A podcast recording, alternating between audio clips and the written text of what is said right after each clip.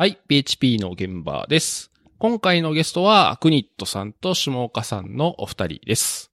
では、お二人、簡単に自己紹介をお願いします。はい、た僕の方から、えーと、高橋と言います。まあ、ネット上ではクニットというアカウントで、えーと、活動しています。えーと、所属ですけども、一応合同会社猫森という会社に行って、まあ、3人だけのちっちゃい会社なんですけども、今は、えーと、ベースさんっていう会社にほぼ常駐していて、そこで、えーと、サービス基盤というか、まあ、PHP の、えーと、バージョンアップだったりとか、開発環境の構築みたいなのをお手伝いさせていただいています。はい。では、下岡さんお願いします。はい、えっ、と、下岡です。えっ、と、ID はそのまま下岡です。えっ、と、まあ、その昔なんですけど、えっ、と、DoYouPHP という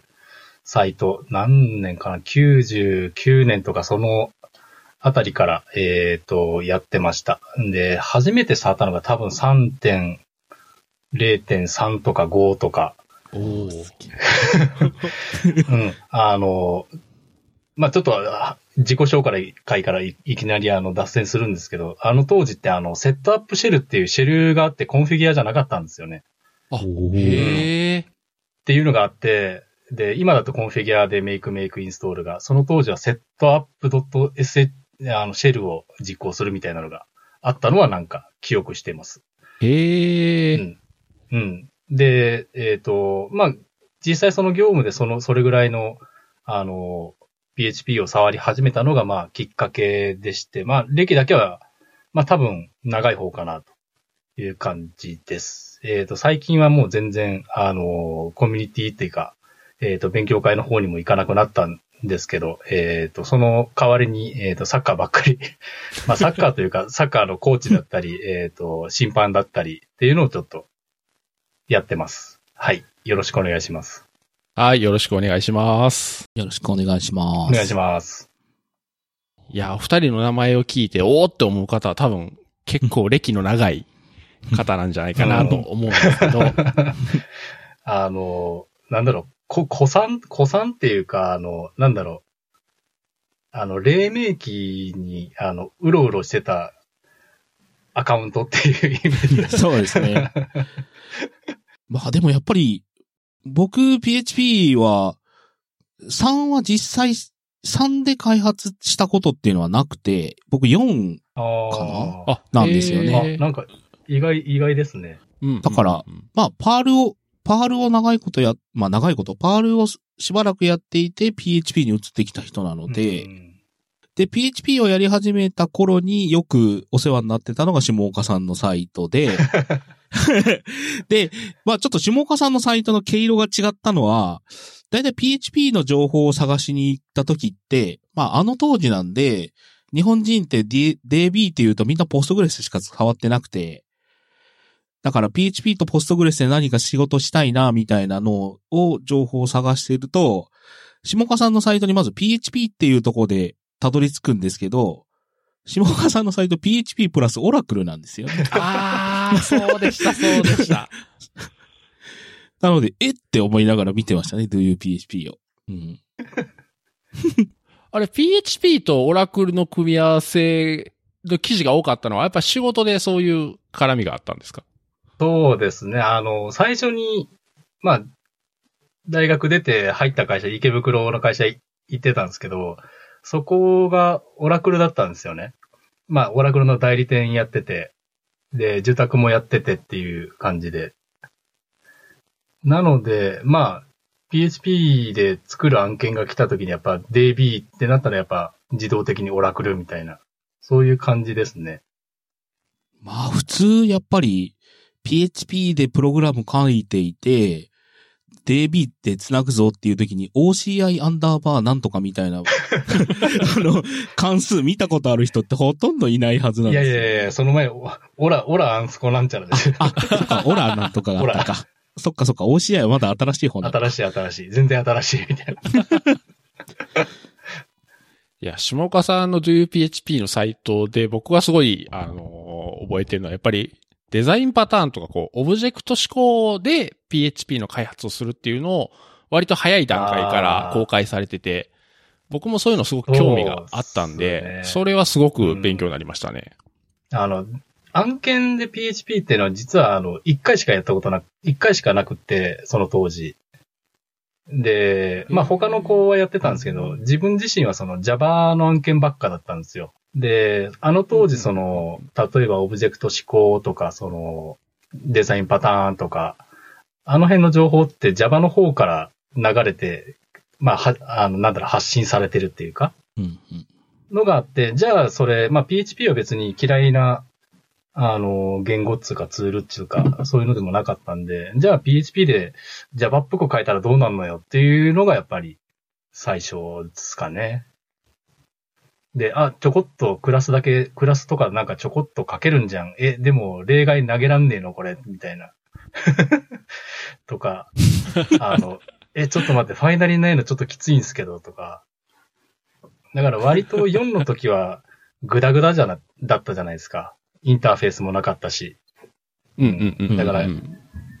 そうです。だって、プロパティ全部パブリックですからね。あなんだっけ、ババーかなんかで書いてバーそうそうそう、ババーバーです、バーです。だからああいう、何、カプセル化とか、そんなんも、かの字もないよ。とか、あと、インターフェース、インターフェースっぽいことをやりたかったらどうしようかっつったら、その実装してなかったら、大するみたいな。あそういうふうにああ、懐かしい。継承して、その、まあ、インターフェースっぽい、その、く親クラス作っといて、その中で、あの、強制的に死ぬみたいな。ので、インターフェースの代わりにするみたいなのができるんじゃないか、みたいなのをやってましたね、やっぱ。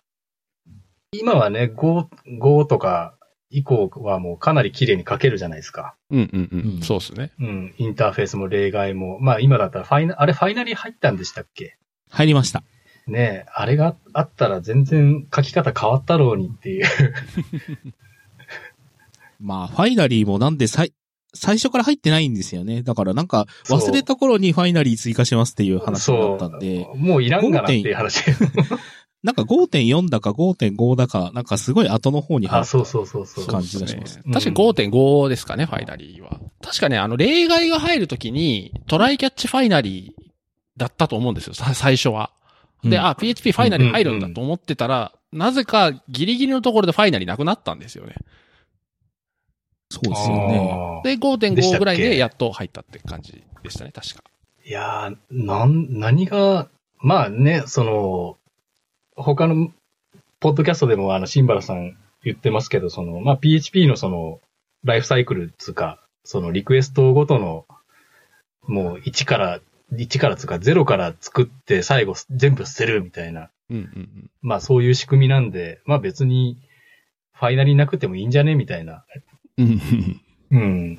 あ、ちょっと今、あの、メモに上げてもらってた、あの、ウェブ、ウェブアーカイブの、PHP の、はいはい。PHP の5とか見てますけど、ああ、こんな、あれこんなかったっけ？みたいな。あーファイナルが入ってなんでファイナリーが入んないのとかっていう、今思えば、いろいろなんかありまああ、そうですね、確かにね。すね。うん。いや、やっぱなんか5、5の最初って、だいぶ無理をしていて、うん。その、結局例外を入れるために、言ったら PHP ってその型がなかったじゃないですか、もちろん。今もまあ、うん。いわゆる宣言的な型って、うん。その型宣言と呼ばれるものは大パトになって入ったんですけど、あの、エクセプションドル E っていう書くためだけにあの、ああいう書き方が急にできるようになったとか、うんうんうんう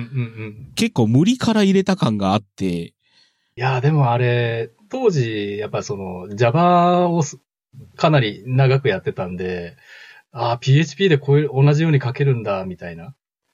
感慨深いもんはありましたけどね。まあ、あったんですけど、なんでこれだけ浮い浮いたんだろうっていう感じは しましたけどね。うん。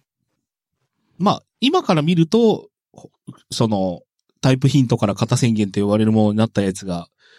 全部そういう形になったんで、今見ると、こう、違和感ないんですけど、あの頃、入った瞬間はすごい違和感がありましたけどね、やっぱり。おーだから結構あの、なんだっけ、あの、まああのサイトま、やってた頃はその、Go を試し、Go のまだベータだった頃とか、あの辺であの、新機能いろいろ試してみて、こんな感じだ、みたいなのや、やってたのはやっぱどういう風に書けるようになるのかなっていうのにすごい興味あったし、うんうんうん。まあさっき言ったその Java でずっと書いてたのとどれぐらい近いのか違うのか、それを知りたかったっていうのがすごいありますね。うんうんうんうんうん継承にしろ、インターフェースにしろ。だから例外入ったのは結構大きいんじゃないかなっていうふうには思いますけどね。うんうんうんうんうん。そうですね。うん。いや、実は DUPHP には僕はすごく思い出があってですね。というのは、僕も2002年とか3年頃 Java をちょっとやってた時期があって、で、うん。PHP も触ってて、だからこう PHP は一応まあクラスの機能とか PHP3 からあるんで、PHP でオブジェクト思考の考え方を入れた開発の記事って面白いんじゃないかなってちょっと思ってたんですよ。ああ。で、それを、それをサイトで作って、まあ当時までブログとかも確かなか、なかったか、まだ一般的じゃなかったので、まあ自分のサイトを立ち上げて、やろうかなと思って、ググったら、DoYouPHP っていうサイトが出てきちゃってですね。またこれがめっちゃようできてるんですよ。ほんで、ああ、もう作るんやめたと思って。っていうのを実は余計なことしやがってみたいな。いやいやいや、まあ本当でもね、よくできたサイトだったんで、まあね、あの、個人的にはその、なんだろう、勉強がてらその、まあもともと書いてあったんですけど、あの、なんだっけ、微暴録的にいろいろ試して成功しようが失敗しようがまとめてとりあえず出しとけ、みたいなうんうんうん。流れでやってた部分が多いんで、まんまたそういうふうに、あの、そそういうのに新原さんが引っかかったっていうことですね。でもやっぱりなんか、PHP の人というか、まあ PHP だけじゃないんですけど、そのデザインパターンの本って、まあ一番最初に出ているあのギャングオブ4のデザインパターンの方が、まあ言うて読みにくい本じゃないですか。うん。あの C と、あの、スモールトークの本なんで。そうそうそうで、まあ、ゆうきさんが書いてくれた、あ、その、Java の本が出たので、ようやく、ああ、なるほど、こんな感じなのかって読めるようになったのはあるんですけど、うん、うんもうそれがやっぱり PHP で書かれていたっていうところは、DoYouPHP っていうサイトの画期的なとこだったとは思いますけどね。うんうんうんうんうんうん。どうなんですかね。デザインパターンの本は、僕はなんかこう、い、今こそ必要なんじゃないかなってすごい思うんですけどね。あ、下岡さんのやつですよね。はい。あの、ギャングオブ4はもちろんなんですけど、他にもいろいろ、あの、パターンってあるんで、それらを紹介する本っていうのがあってもいいんじゃないかなと思うんで、うん。なんか、まあ、お惜しくも絶版になっちゃったんですよね。あ、そうです、そうです。うーん、どういうんだろう。あの、まあ、形的には本じゃなくっても、その、まあ今だったらキータだったり、他、うんと、まあ極端に言うと今今のタイミングだったらそのアドベントカレンダーで、あの、1日1パターンずつみんなで書いていくみたいなんでもいいのかなっていう気はしますけどね。ウェブ上に残っておいた方がいいのかなその、紙媒体じゃなくて。うんうんうんうん。そうすれば後からも見見れるし、もし直そうと思ったら、あの、直せるしっていうのもあるし。お、それは下岡さんが今年アドベントカレンダー書くってことですか、ひどいい。やいやいやいやいやいや、そこまでね、あの、労力がね、それだったらもう、あの、あの、DoYouPHP のあの、ハテダに出してるんで、ああ、なるほど。あっちを参照してくださいって感じで。いや、でもこういう、なんだろう、自分自身もその、パターンっていうか、まあ、ギGang of 4をやった後にそれ以外のそのパターン、例えば Null Object パターンとか、うん。あの辺はやっぱ、どういうんだろう。あの、まあ、実業務でもやっぱ使うようになりましたよね。まあ、パターンだからっていう、使ったからなんかいいかっつう、使うのがいいかっていうあれじゃなくて、結果的に考えたら、その、まあ、ある、例えば Null Object パターンとか使うと、あ、これめっちゃなんか綺麗に書けるんじゃんっていうのがあったっていうのは、あれですかね。うん。まあ、やっててよかったかなっていうのはあります。デザインパターンとかやっぱりあと、会話するときですよね。エンジニア同士で、どういう風にな構造にしようとか話すときに、まあこう、共通の語彙として機能するんで、それはすごいなんかいいなと思います。あの、ちょっとまあ、あの、話、このポッドキャストの話もらってから、あの、まあ、い今更ながら、ポッドキャストを聞き始めたんですけど、はい。やっぱその。あの、ここのところはこういうのでやって、みたいな、例えばファサ、ファサードだ、もパターンじゃないですか。うんうん、で、プロキシーも実際パターンだし、うんそのビルダーだったり、アダプターだったり、テンプレートみたいな、あの、言葉が出てくる、来てるんですよね、実際に。で、だけど聞いてる側からすると、そのパターンのその名前でどういうもんなのよっていうのを、まあちょっとでも知ってると、テンプレートだったら、ああ、親クラスがあってこ子供のクラスで振る舞い変えてんのね、とか、まあファクトリーならファクトリーで、その自前で作んじゃなくて誰かにお願いしてインスタンスもらってんのね、とか、あるじゃないですか。で、プロキシーもそうだし、あとアダ、アダプターかな？アダプターかなと思ったけど、なんか、ブリッジって、シンバラさん言ってたけど、うんうん、まあなんかそういうなんか別々のもの。だだからフレームワークと、その、まあ外部のライブラリつなぐところでなんか、その、ビあの、ブリッジみたいなのを作っ、作ったら、作ってその疎結合にするみたいな話をちょっと聞いてて、なんかそのブリッジだったりアダプターだったり、その名前うん。ってすごい大事だなっていうのは、やっぱ今でも思いますね。うんうんうんうん。その、うん。そのどういうこ、その構造に対してその名前があるっていうのは、説明、一言で済んじゃうっていう、そこがすごい重重要っつったらおかしいけど、うんうんうんうん。うん。っていうのをちょっと、ポッドキャスト聞きながら感じました。ああ、そうですよね。確かに。うん。そうです。それこそ、その、ゴフ本とか、まあ、そうデザインパターンがすごく流行った時期って、あの、うんなんか割とこう違う捉え方されてて、本当はそうやってこう、うん。あの、みんなが知ってるパターンなんだけど、それにちゃんとこう、こういう構造で、こういう名前がついてますよってことが大事なのに、いや、うんあんなん俺前からやってたとか、そういうなんか いやいや、そらそらそうやろっていう、みんながやってるものに名前をつけたものがデザインパターンなんだからって話なんですけど。う ん確かになんかそういう違う捉え、なんかこう、すごいいいものだって過大評価されたようなとこはちょっとあったかもしれないですね。ああ。あとはなんだろう、こう、そのパターンを使えば、その、まあ、うまくできるんだけど、うまくできる場合もあるよっていう意味だと、意味つうか、それぐらいのもんだと思ってるんですよね、パターンとかって。だって毎回毎回そのパターンが当てはまるんだったらみんなこんなに苦労してないわけで。うん。だからある、ある種のその銀の弾丸みたいなうんうんうん、そうですね。風に思われたのが、ちょっとあれかな。だから、あの、絶版の時にその、ハテダにまあエントリー書いた時に、で、まあ、シンバルさんもちょこっとさっき話出ましたけど、ブームっていう、そのデザインパターンがブームっていう風に捉えられたのが、ちょっと、いや、違う、違うでしょっ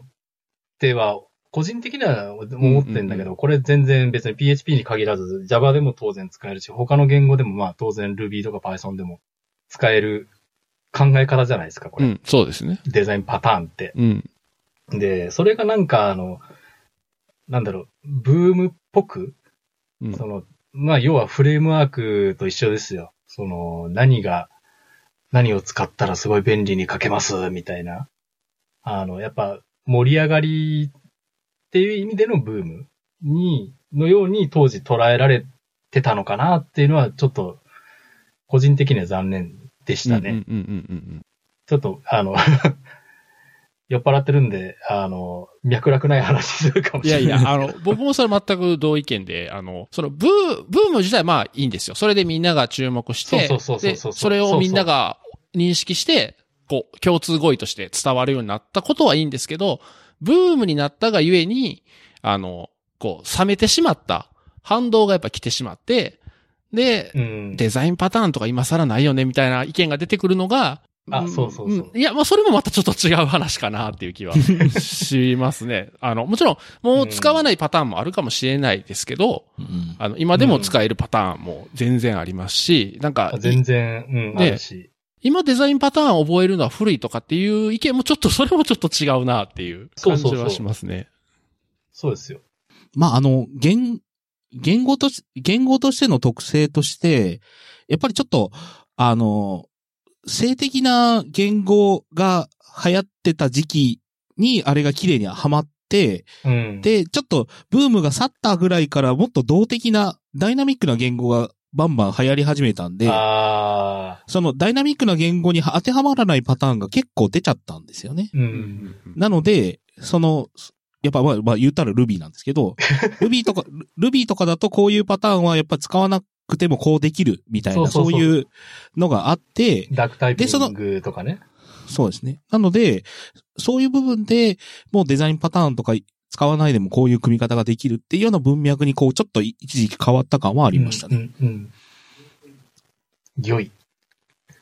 今週の頭だったかになんかちょっとツイッターで話をしてたんですけど、そのデザインパターンというかパターンの逆パターンで、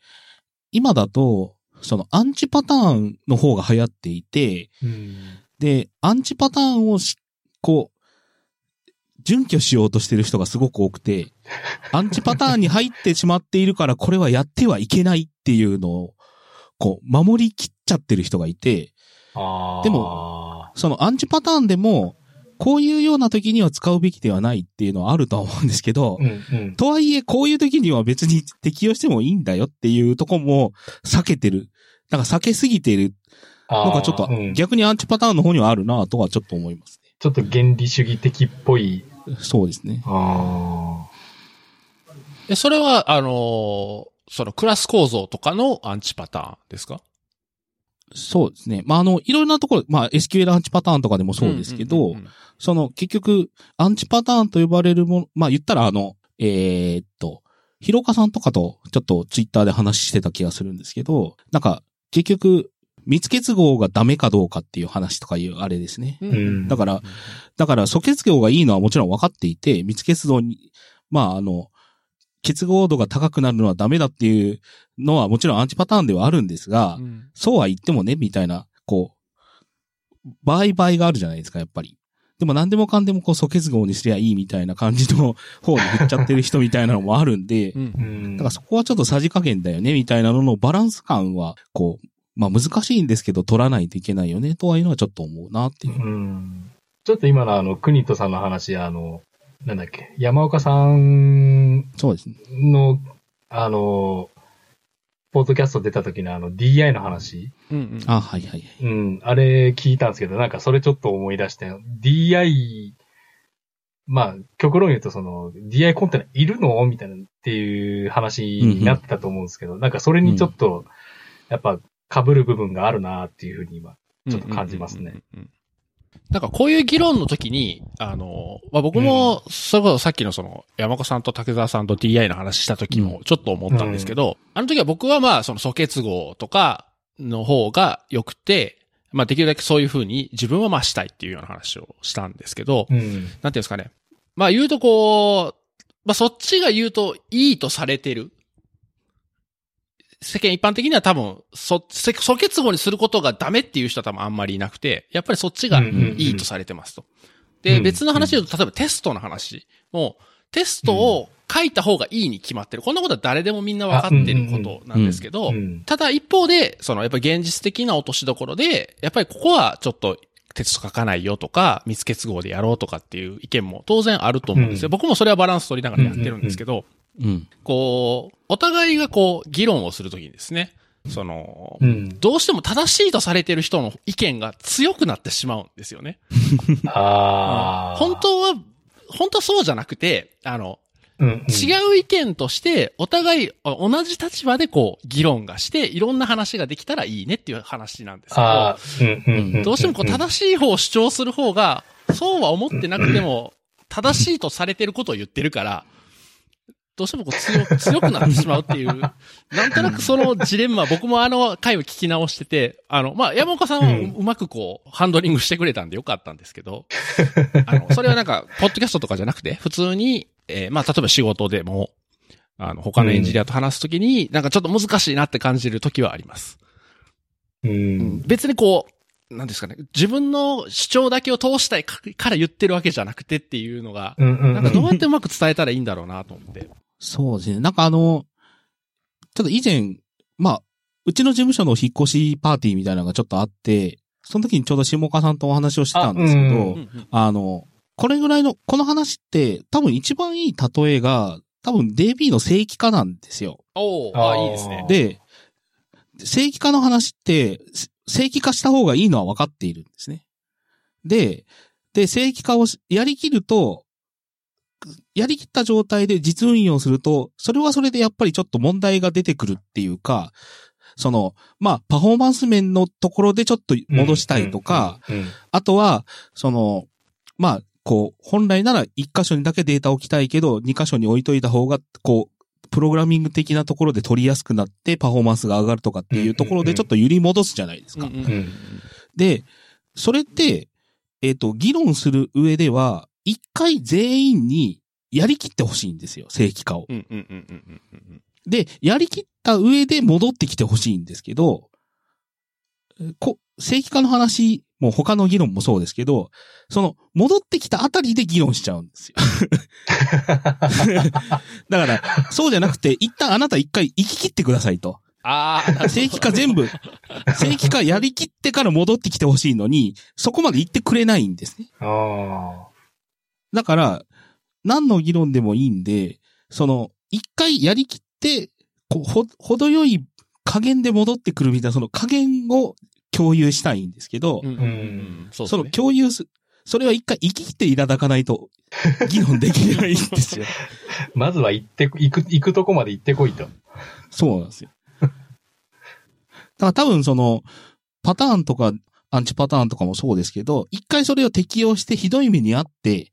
ああ、ああ、わかる、わかる、それ。で、ガチガチに全部パターンでやってみるぜ、みたいなことでやって、ひどい目にあって、あ、そう、やっぱりそれはそ、やっぱその、素け、まあ、素結合のさっきの話もそうですけど、素結合でやってみた結果、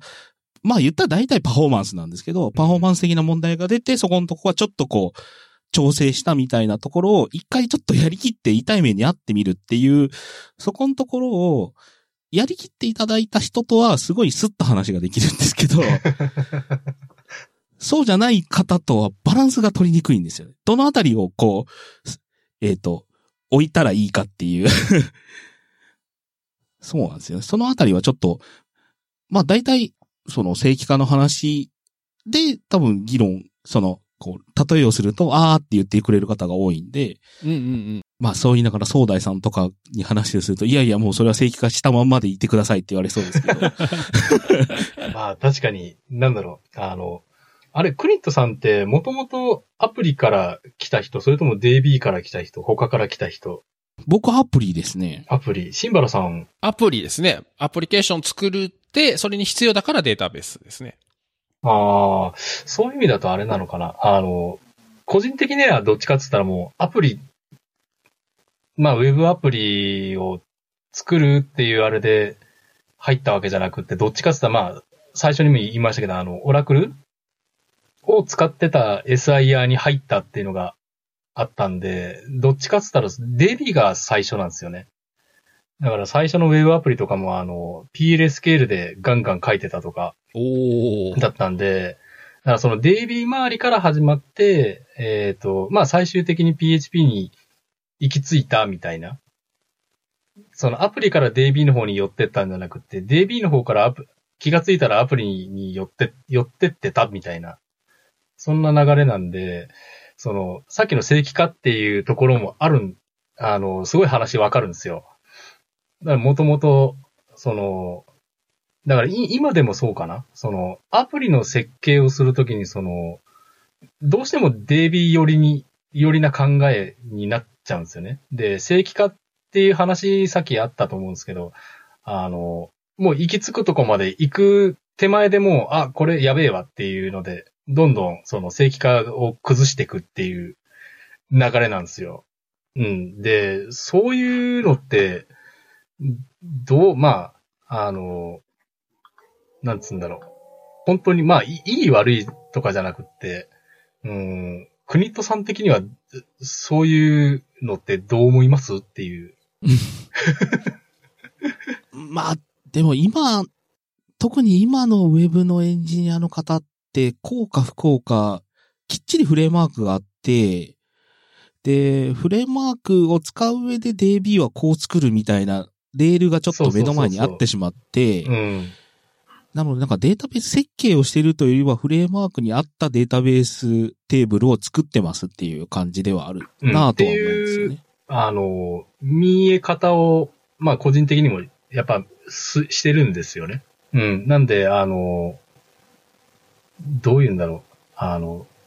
喫水のそのアプリから下ってって最終的に DB ってこうだよねじゃなくって、案件があったらデータってこういう風に持つよねっていうのから始まって、じゃあアプリはこうでって。まあアプリのその仕様は置いといて、例えばそのエンティティとか、その辺の設計とかになると、どうしてもその、なんだろう、 data oriented みたいな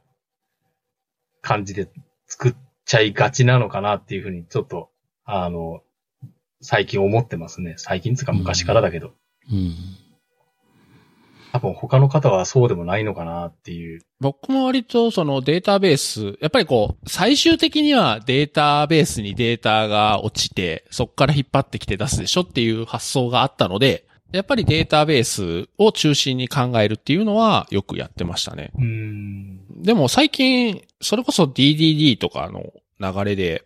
そのドメインモデルとか、ドメインレイヤーとかをすごく意識するようになってからは、うん。あの、やっぱりドメインモデルを先に作って、それを永続化させるためのデータベースというような捉え方をするようになってきましたね。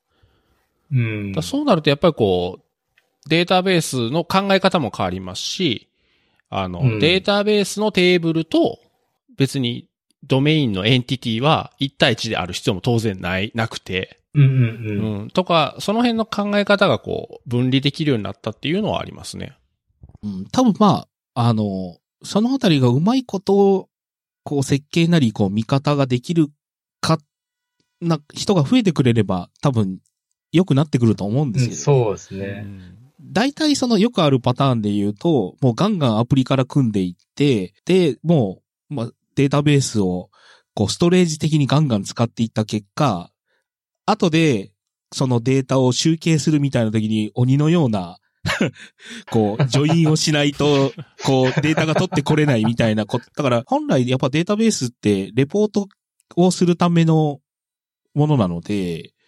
そのデータが取ってきやすさというか、データが、データが取りやすいように作ってないとおかしいはずなんだけど、保存はできるんだけど取れないみたいなデータベースはやっぱり世の中には山のようにある気がしますね。うん。うん。逆に今、その、やってる、さ、まあ自社のサービスって、どっちかっつったらその、本当大量のデータがあって、で、それをどう集約して、で、そこそこのパフォーマンスでどうやって返すかみたいなのばっかりですね。うんうんうんだから、あの、すみませんね。まだちょっと話がバンバンバンバン飛ばしちゃって申し申し訳ないんですけ全ど。然、全然あの大丈夫です。う。うんん。あの、他の方っていうか、い今までその、例えば、ポッドキャスト出られた、まあ、ココイチさんとか、ひらくさんはまあ、まあ、メルカリだからまあ、いいか、みたいな、あるにしても、他の、いいっか、つうか、あの、どういうんだろう、データウェアハウス的な、その、アホみたいにデータ量が多いやつを、その、集約して出すっていうのがメインなサービスだったり、その、案件だったりっていうのをやってる人ってい他にいたらちょっと、いろいろ情報共有してえなとかって 教えてほしいなとか。竹澤さんがそうですね。うんまさに。にそうですね。だから最近竹澤さんはもう、ハドゥープカフカあたりで、そう、やうち、ってるんでうちもそうですね、もう、だからポスグレはちょこっとだけそのマスターデータを置くだけにして、じ、あの、大量のデータっていうのはもうハドゥープに突っ込んどいて、あの、インパラっていう、あの、まあ、クエリエンジンがあるんですけど、それ経由で、あの、ハドゥープからデータ引っこ抜いてくるみたいなのをずっとやってるんで、いや、そこの、そこの部分でもちょっとあの、作り方だったり、その、結構変わってくんのかな、変わってきてんのかなっていうのを、最近は気にな、気になってるんだけど、まあそこまでちょっと手回んねえよっていう状態ですね。そうですね。いわゆるそのデータベースというか RDBMS を使ってデータを残すっていうよりは、やっぱ最近で言うとそのログというか、本当に大量のデータをとりあえずガンガン残していって、うん。その残していってるデータを最終的にこうどう意味のあるそうそうそうそう。データにするかっていうところなので、うん。で、しかもそれをストリーミングでしたいみたいな、リアルタイムで見たいぞみたいな話とかが出ているので、うん。まあそれはもう RDBMS の領域ではないわけで、うんうんうんまあそうなってくるとやっぱ別のものを使わざるを得ないよねっていう話になっちゃいますよね。うん。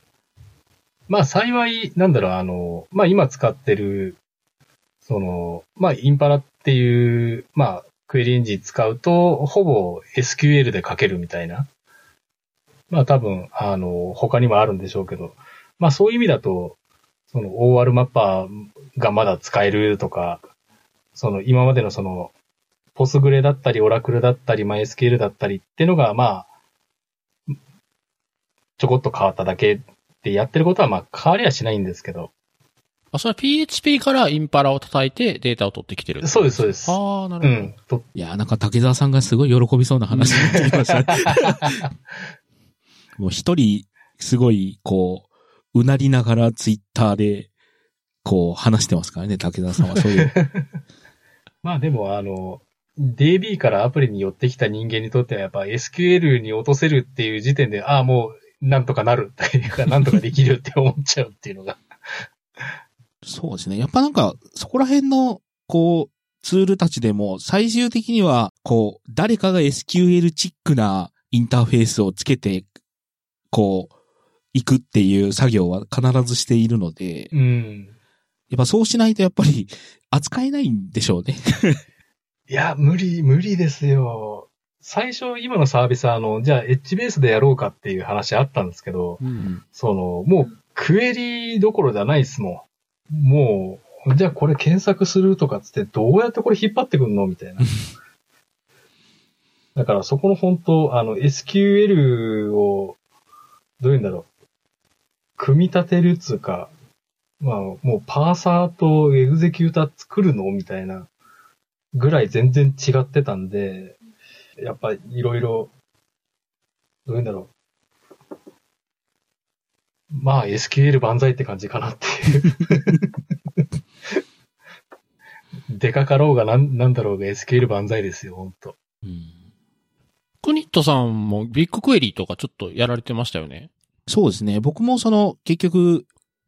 広告、ひまあ今は違うんですけど、ひ一つ前でお世話になってた会社さんが広告周りのお客さんだったので、うん。そこの大量のデータをどうするかっていう話になった時に、まあ、あの、まあ、まずは最初はちょっと、そんなに大きくじゃなくて小さく始めようっていう感じだったんで、自社でそういうハドゥープとか、そういうのを全部、こう、管理してっていうのはちょっと最初は重いと。なので、最初は本当にビッグクエリーっていう選択肢しかあの時にはなかったかなという気はしますね。うんまあ、ビッグクエリー本当にデータさえ叩き込んでおいて、祈れば出てくるので、うん。なので、やっぱり、こう、小さく始めるっていう意味で言うと、本当にすごいいい選択肢だと思いますね。うんやっぱもうちょっとこう、しっかりとお金を、こう、継続的に払うっていうことができるんならば、レッドシフトっていうのは次のそのパターンとしてはあるとは思うんですけど、まあ、レッドシフトもレッドシフトで、やっぱりこう、気軽さというか、やっぱりいろいろこう、勘どころがあるっぽいんで、うんうんビッグクエリーは本当にウェブインターフェースから SQL 文を流すみたいなレベルで使えちゃうんで、すごいやっぱり気軽は気軽ですようね。ん。うんうんあなんかそういう意味で言うと、またすごい僕もどんどん脱線していきますけど、なんかあの、PHP っていう言語が、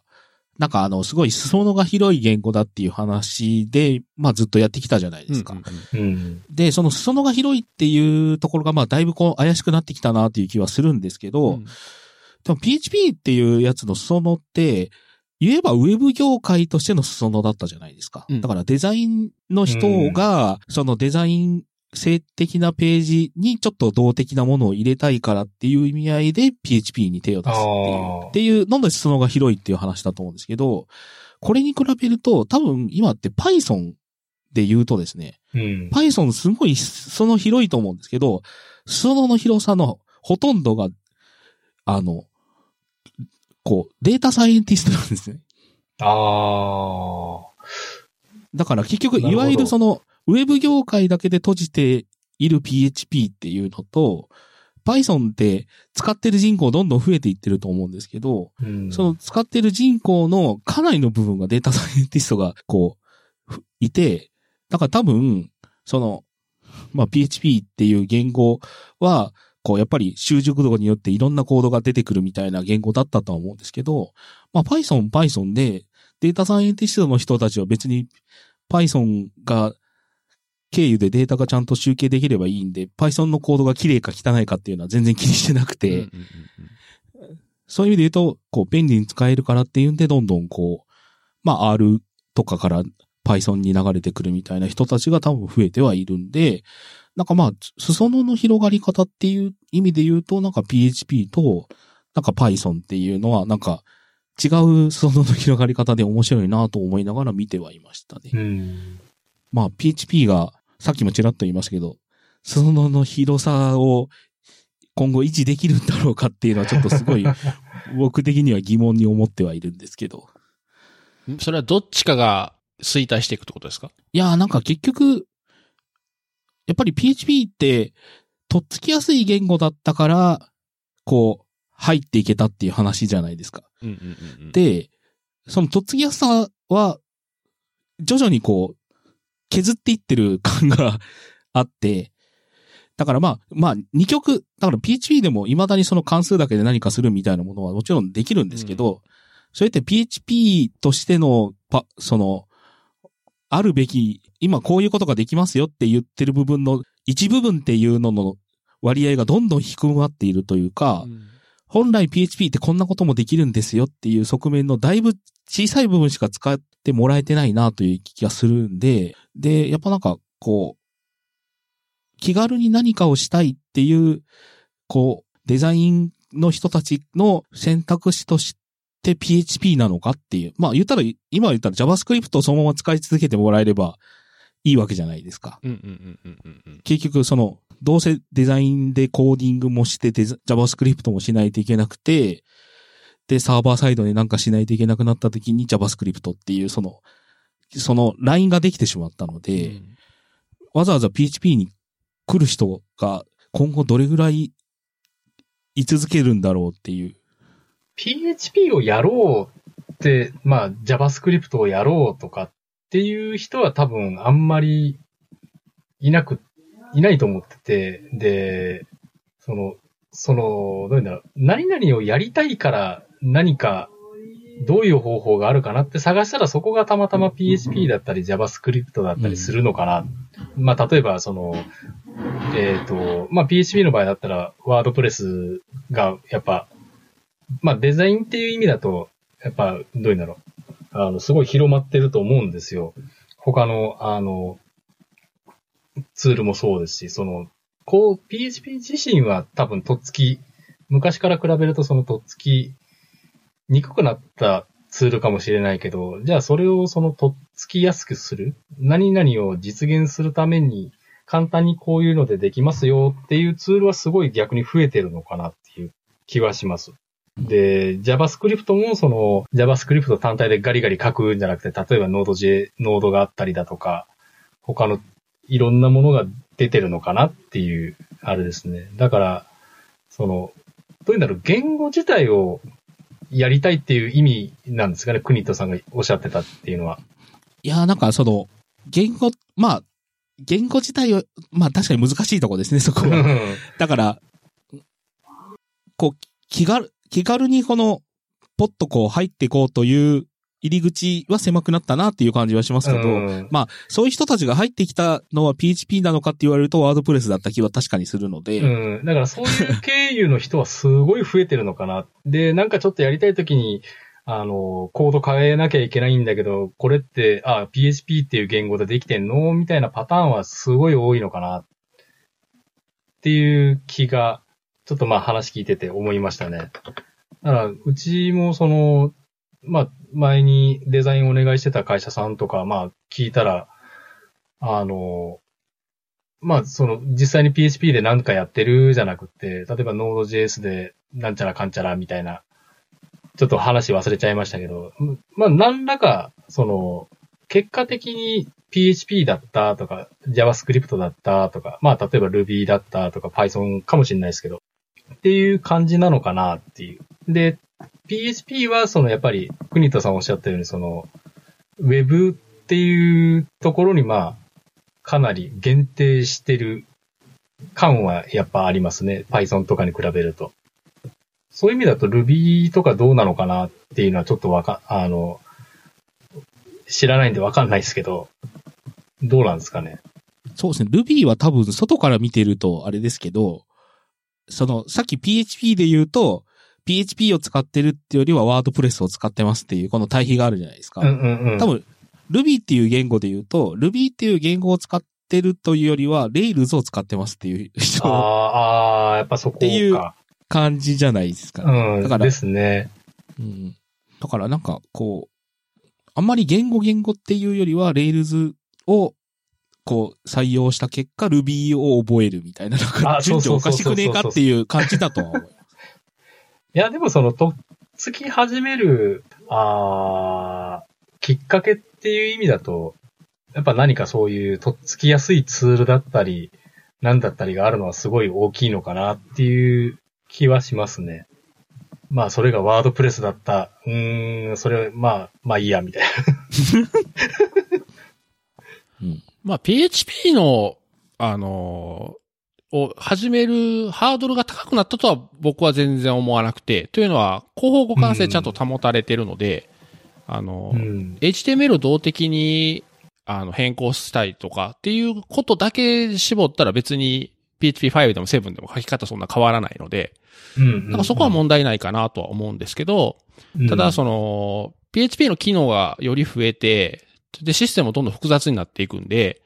あの PHP で作られたシステムの幅はなんか広くなったような気はしますね。なので現場でエンジニアとしてバリバリコードを書きたいっていうような人が覚えないといけないことは昔よりも増えたような気はします。うん。うんうん。なのでそこは確かにハードルが高くなったかもしれないですね。なんか割と JavaScript も似てるかもしれないですね。昔はほんとちょっとした装飾ぐらいだったんですけど、うん今はね、あのシングルページアプリケーションとか、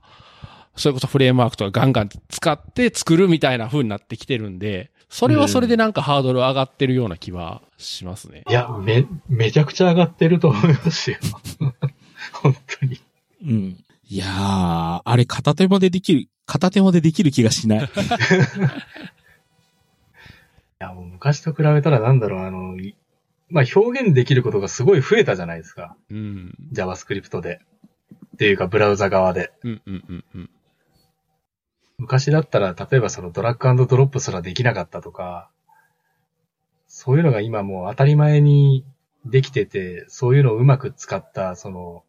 が画面とかっていうのが、いくらでもあるんで、うんじゃあこういうのやってよ、みたいな言われた、言われたら、ええー、っていうふうになってますよ、やっぱり。うんうんうんうんうんまあやっぱり、まあそういう意味で言うと、PHP もすごいスピードで進化はしてると思うんですけど、まあ JS はやっぱり、今書いてるものが、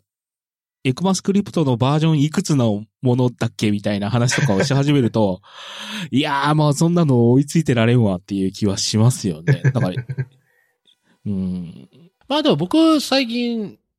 最近というか、何年か前から、そのシングルページアプリケーションのクライアント側も書いてるんですけど、前は Angular 1使ってて、今は React を使ってるんですけど、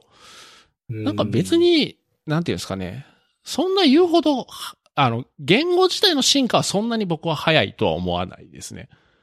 それよりもなんか周辺ツールとかフレームワークとかがよく変わるっていうのはあるかもしれないですけど、言語はそんなにコロコロ変わってる感じはしないですね。うん、なるほど。まあ確かに、タスクランナーとか何使ったらいいんだみたいな話とかは、まあ、はい、ですよね。そうそうそう、そうなんですよね。あとでも新しく出たからって全部それに乗り換えないといけないわけでもなく、ね、うんまあ言うたら別にガルガルプとか全然バリバリ使ってるし、なんかそこはこう、まあさっきのあの、行き切ってから戻るじゃないですけど、まあ、さじ加減をどこで取るかっていうのが結局なんか大事なのかなって気がしますね。うん。あれさ、あとあの、自分が関わってないところって、外から見るだけだから、なんていうんですかね。ちょっとこう特徴的なとこしか見えないんですよね。だから、あ、まあそうですね。PHP もうん PHP 使ってない人から、その、なんだろう、参考演算子の評価順が他の言語と違うとかっていう、よくわからないディスりがあって、あいや、まあそういうふうには普通書かへんし、まあ怪しかったら普通カッコするよねとか。そうそう。うんなんか、なんかちょっとふ、普段書いてる人とはなんか違う視点でどうしても見えてしまうので、余計なんかそういうふうに感じるのかもしれないですね。うん。まあちょっと今 PHP のその話だったので、まあちょっと延長線かどうかわからないですけど、その、こう、まあ入り口が入りやすかった、入りやすいか入りやすくないかっていう話に、まあ関わっている可能性はあるんですが、結局僕そのベースさんにこうお世話になるきっかけだったのが、そのベースの CTO の FC さんが書かれてたブログなんですけど、結局今だ、今時の PHP の初心者ってどんな本読んでるんだろうねっていうブログを FC さんが書かれたんですよ。おで、その時に FC さんが挙げられたものが、言ったらなんか、名著ではあるんだけど、うん7対応されてない本たちだった。うんですね結局やっぱり PHP5 の頃のいい本はあるんだけど、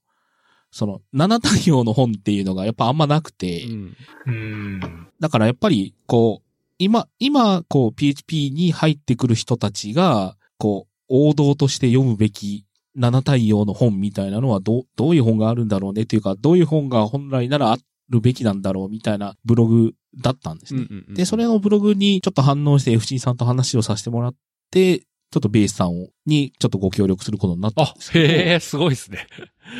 そうなんですよ。ね。で、で、その、結局、こう、まあ、下岡さんのカンペのところに、まあ、書かれてますけど、言ったら、まあ、我々おっさん時代はですね、マンモス本っていう、その、PHP4 と5の、まあ、もともと PHP4 向けの本だったのがうんうんうんうん5対応、PHP5 対応っていうのも出てっていう、その、誰もがとりあえず読んどけっていう本があったんですね。うん。まあ、表紙にマンモスの絵があったからマンモス本って言われてるんですけど、それが赤と青の本があったのかなうんうんそうです、そうです。赤で。でそうですね赤うん赤。赤と青の本があって、とりあえずその赤と青の本を読んどけって言われて、読んだっていう、そのなんか誰もが読むべき本みたいなのがあった時代があって、で、多分その、ネクストで言うとパーフェクト PHP があってっていう、その、こう、一応時代時代であったはずなんですけど、今はなんかちょっとその、に、を担う部分の本がなくて、その、まあ言ったらその本は今読んでも多分大丈夫な本では、まあ、特にパーフェクト PHP はある意味読んでも大丈夫な本ではあるんですけど、まあプラスアルファやっぱ7の追加機能とかは別途覚えないといけないというか、いうのはあるんで、まあちょっと今読むべき本みたいなのがちょっと残念ながら、だから、まあ単純なことを言うと、PHP 覚えたいんですけどって、初心者の人が質問してきたときに、これ読んどいてっていう、こう、手渡せる本がない。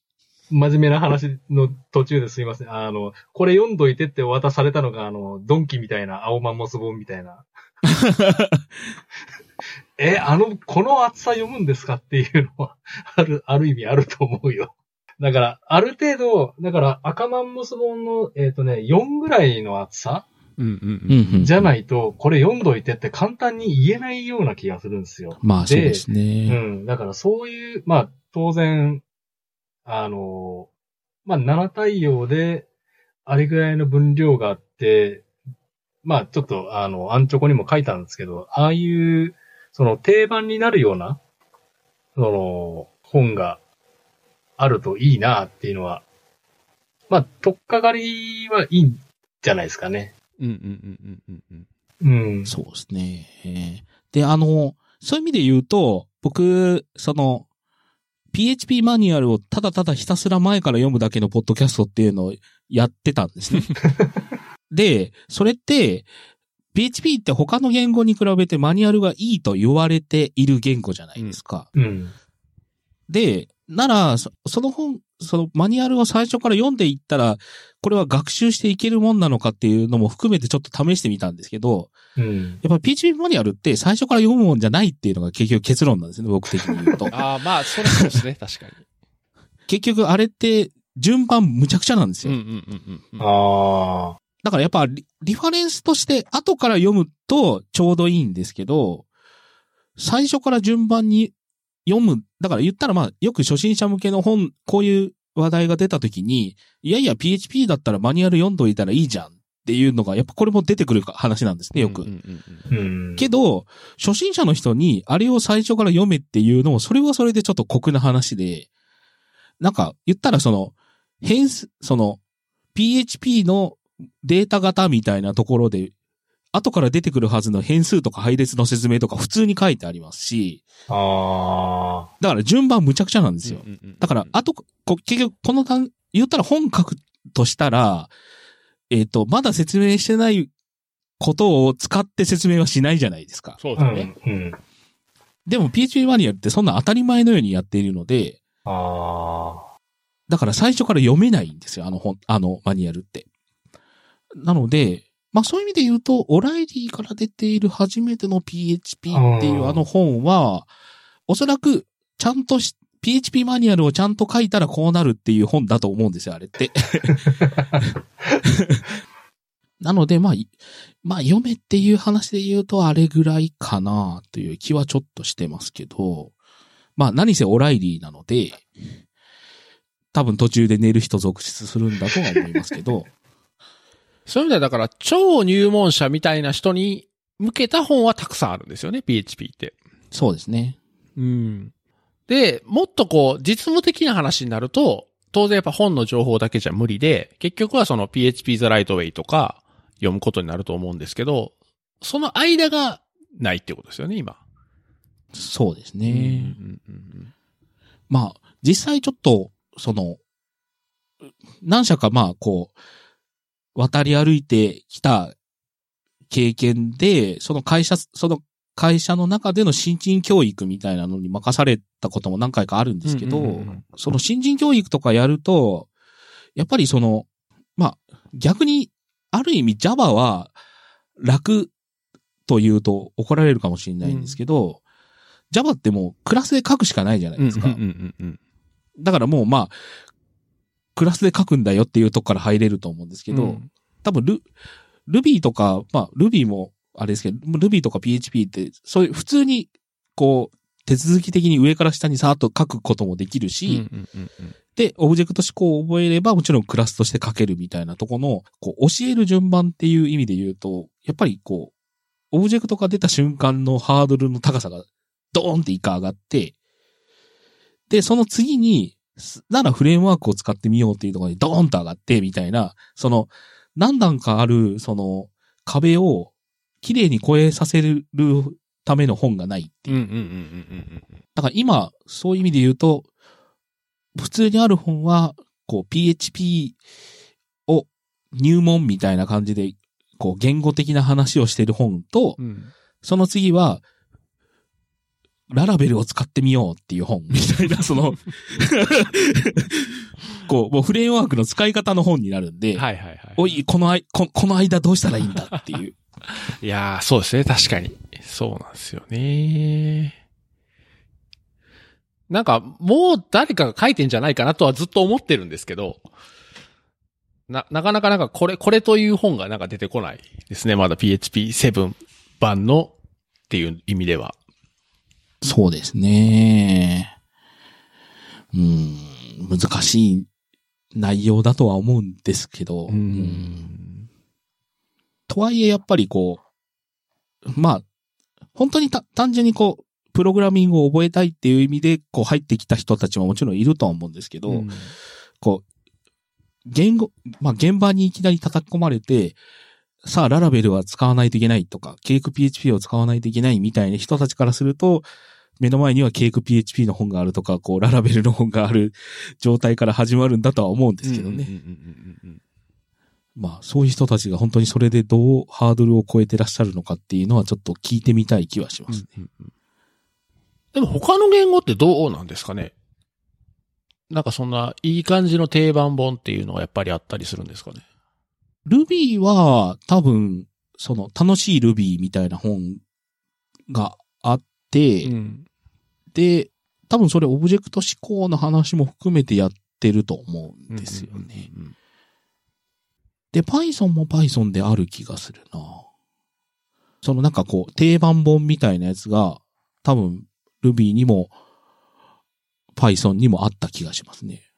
だまあ PHP にも、それこそ Perfect PHP とか、まああるのはあるので、まあそれが PHP7 になってくれたら、いいっちゃいいんですかね。そうですね。まあ、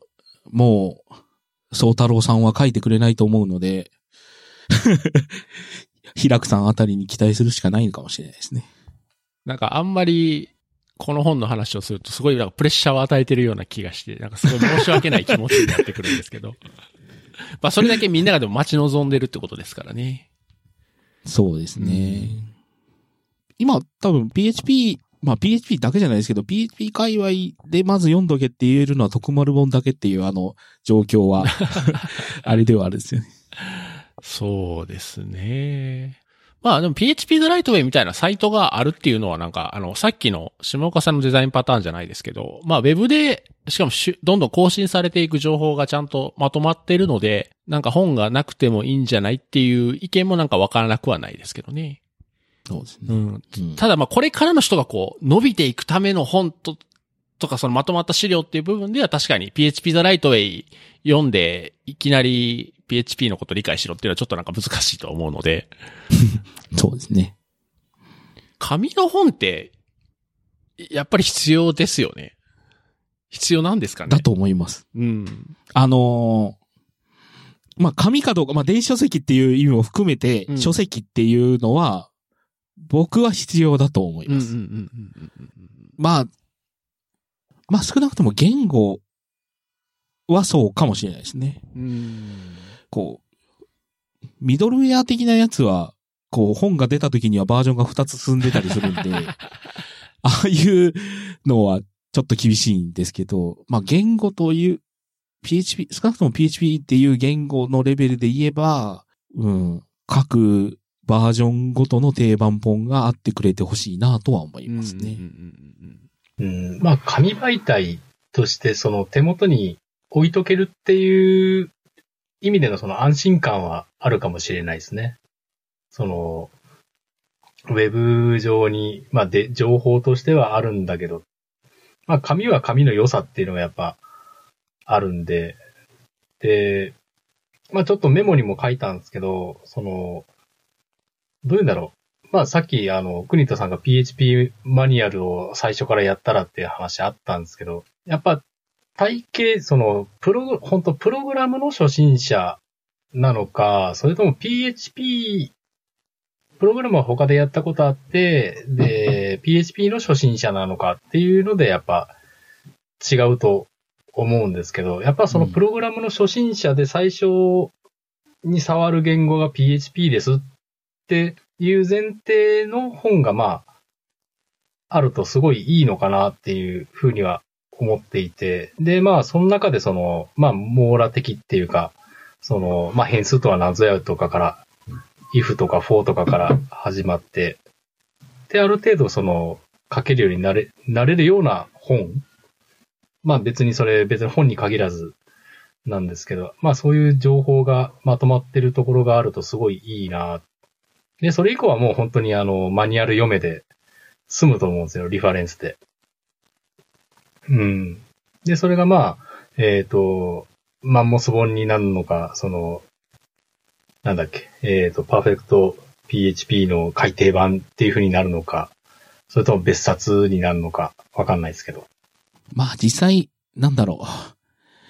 一回か、やっぱ PHP の本書いてみようっていうふうに思うと、こう、目次案みたいなのを書いてみたりするんですけど、やっぱこう、カバーしたくなる範囲がもうだいぶ広くなってしまっていて、そう。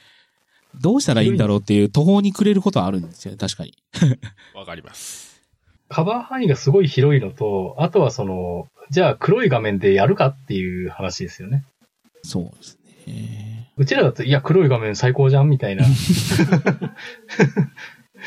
あるじゃないですか。うんうんうん。そう、あるんだけど、じゃあその、全くの初心者に対してそれ、キーボードをカチャカチャやって覚えていってくださいっていうのはやっぱちょっときついなーっていうのは、ありますけどね。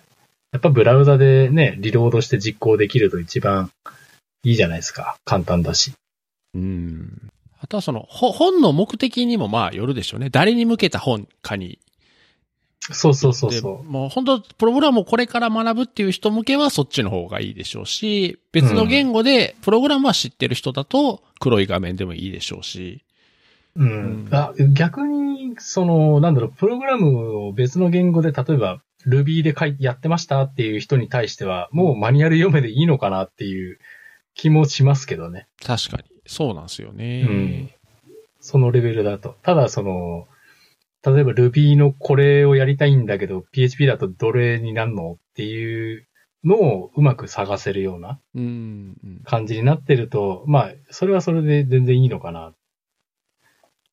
でもやっぱり新しい言語をやるときは、なんかやっぱり一冊本があって、とりあえずその本を、まあ、ざーっとでもやってみるっていうだけでもやっぱりだいぶこう、なんですかね、つまみ食いしていくよりは、なんかそのまとまったものを一発ちゃんとやっとく方が、あ、そうそうそうそう。勘どころもわかるんで、なんかそういう意味ではなんか、ありかなと思いますけどね。うん。あの、完全同意です。うんうんそうですね。まあなんか、こう、そういう意味で言語のその変数とか、こう、条件分岐みたいな話の、こう、順番ではないんですけど、こう、羨ましいなと思った本が最近あって、はいはいはい。その、あの、リアルワールド HTTP っていう本。あはいはいはい。あれって、結局、HTTP とは何かみたいな、その、いわゆるその、ウェブの技術の話なんですけど、うん。あれ読んでいくと、地味に Go も覚えれてしまうっていう、その、あの、あ、あの本、あの本ずるいなと思うんですよね。結局 Go でのネットワークプログラミングっていうのを結局 HTTP のプロトコルをこう通じて覚えれてしまうっていうあのずるさっていうか、いや、なんか言ったらその PHP って逆の意味であそこの部分を隠蔽してしまってるので、あ、うん。ですね。あれを PHP でか、やりましょうっていうのはいかないんですけど、うんうんうんうんでも、PHP プログラマーは PHP プログラマーとしてその HTTP とは何かを知っといてほしいじゃないあですか。そうですね。うん。うん。うん。だからまあ、言ったらあの本ってそういう意味で言うとすごい PHP プログラマーの人にも全然おすすめではあるんですけど、うんうんあれをおすすめすると多分そのまま Go に行ってしまうと思うので、なんか、まあ、あの本ずるいなと僕は思いながら読んでましたね。Go は Go 言語のサイト自体のあの、ツアーオブ Go っていうチュートリアルがあって、うんあれもよくできてますからね。そうですね。あの、ウェブでいろんな例題を Go のプログラミングで解いていくみたいなやつがあって、あれやると基本的なシンタックスは覚えれるんで、そういうのもなんかやっぱり後発の言語だなと思いますね。そういうとこもちゃんとケアしてあるっていうのがいいですね。ああ、そういう意味だと今そういうシンバラさんおっしゃったようなその、チュートリアル的な？のって、マニュアルにないんでしたっけ？いや、マニュアルのチュートリアルというか、それがひどいんですよ。え、あれ、かなりひどい。い。あります。ああるんですけど、あるんですけど、かなりひどいです。え、どれだろあの、一応ちゃんと PHP マニュアルの中にチュートリアルの章あるんですけど、おすすめできうない。ああ、この簡易チュートリアルってやつそうです。あーはいひどいです。すんごいひどいです。説明する気ないやろっていうような内容です。ああ、うーん。ああ。そうっすね。ちょっとこれは、これはなーとか言って、うーん。まあ、雰囲気つかむぐらいやったらいいかもしれないですけど、確かに。うん。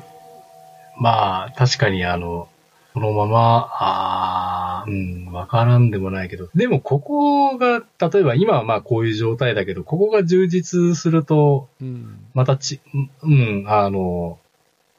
良くなったりすんのかな？その、さっきの Go のそのチュートリアル？うん。ちょっとあの、自分見たことないんであれなんですけど、それがもしそういう風な、いい評価されてるんだったら、そういったものを、ここにも持ってこれるといいのかな？確かに。そうですね。うん。じゃあ誰がやんのよって話になるんだけど。多分誰がやるのよっていうんで、ずーっとそこは放置されてます。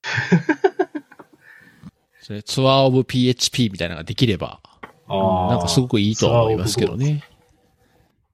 うん。や、さっきなんか、国人さんが、あの、言ってはったやつで、ちょっと話したいなと思ったことが、あの、まあ、PHP 歴史も長くてですね、ずっとみんな使ってきたんですけど、あの、まあ、どうしてもやっぱり PHP じゃできないこととか PHP じゃ得意じゃないことが出てきたときに他の言語を使うとかっていうのは、まあ、まあ当然ながら当たり前のことなんですけど、うん。その PHP の主戦場であるその Web アプリケーション開発みたいなのが、今後 PHP を使っていくのだろうかみたいな話がちょっとしたいな。というのはさっき出てたそのまさに Go で書き直すとかっていう話も、まあ最近はよく聞きますし、まあ一時だと、ええまあ例えばそのスカラーとか、まあ C シャープでも何でもいいんですけど、まあ他の言語で PHP アプリケーションを書き直してこんなに良くなりましたみたいな話とかもやっぱあると思うんですよ。PHP が今あるように Web アプリケーションで、えー使われる言語として生き残っていくのか、それともやっぱりまあ言うと我々みたいにこう長くやってる人がずっと使い続けていく。けど、新しい人は他の言語から入っていって、どんどんこうシュリンクしていく道をたどるのか、とかって、その辺ってなんか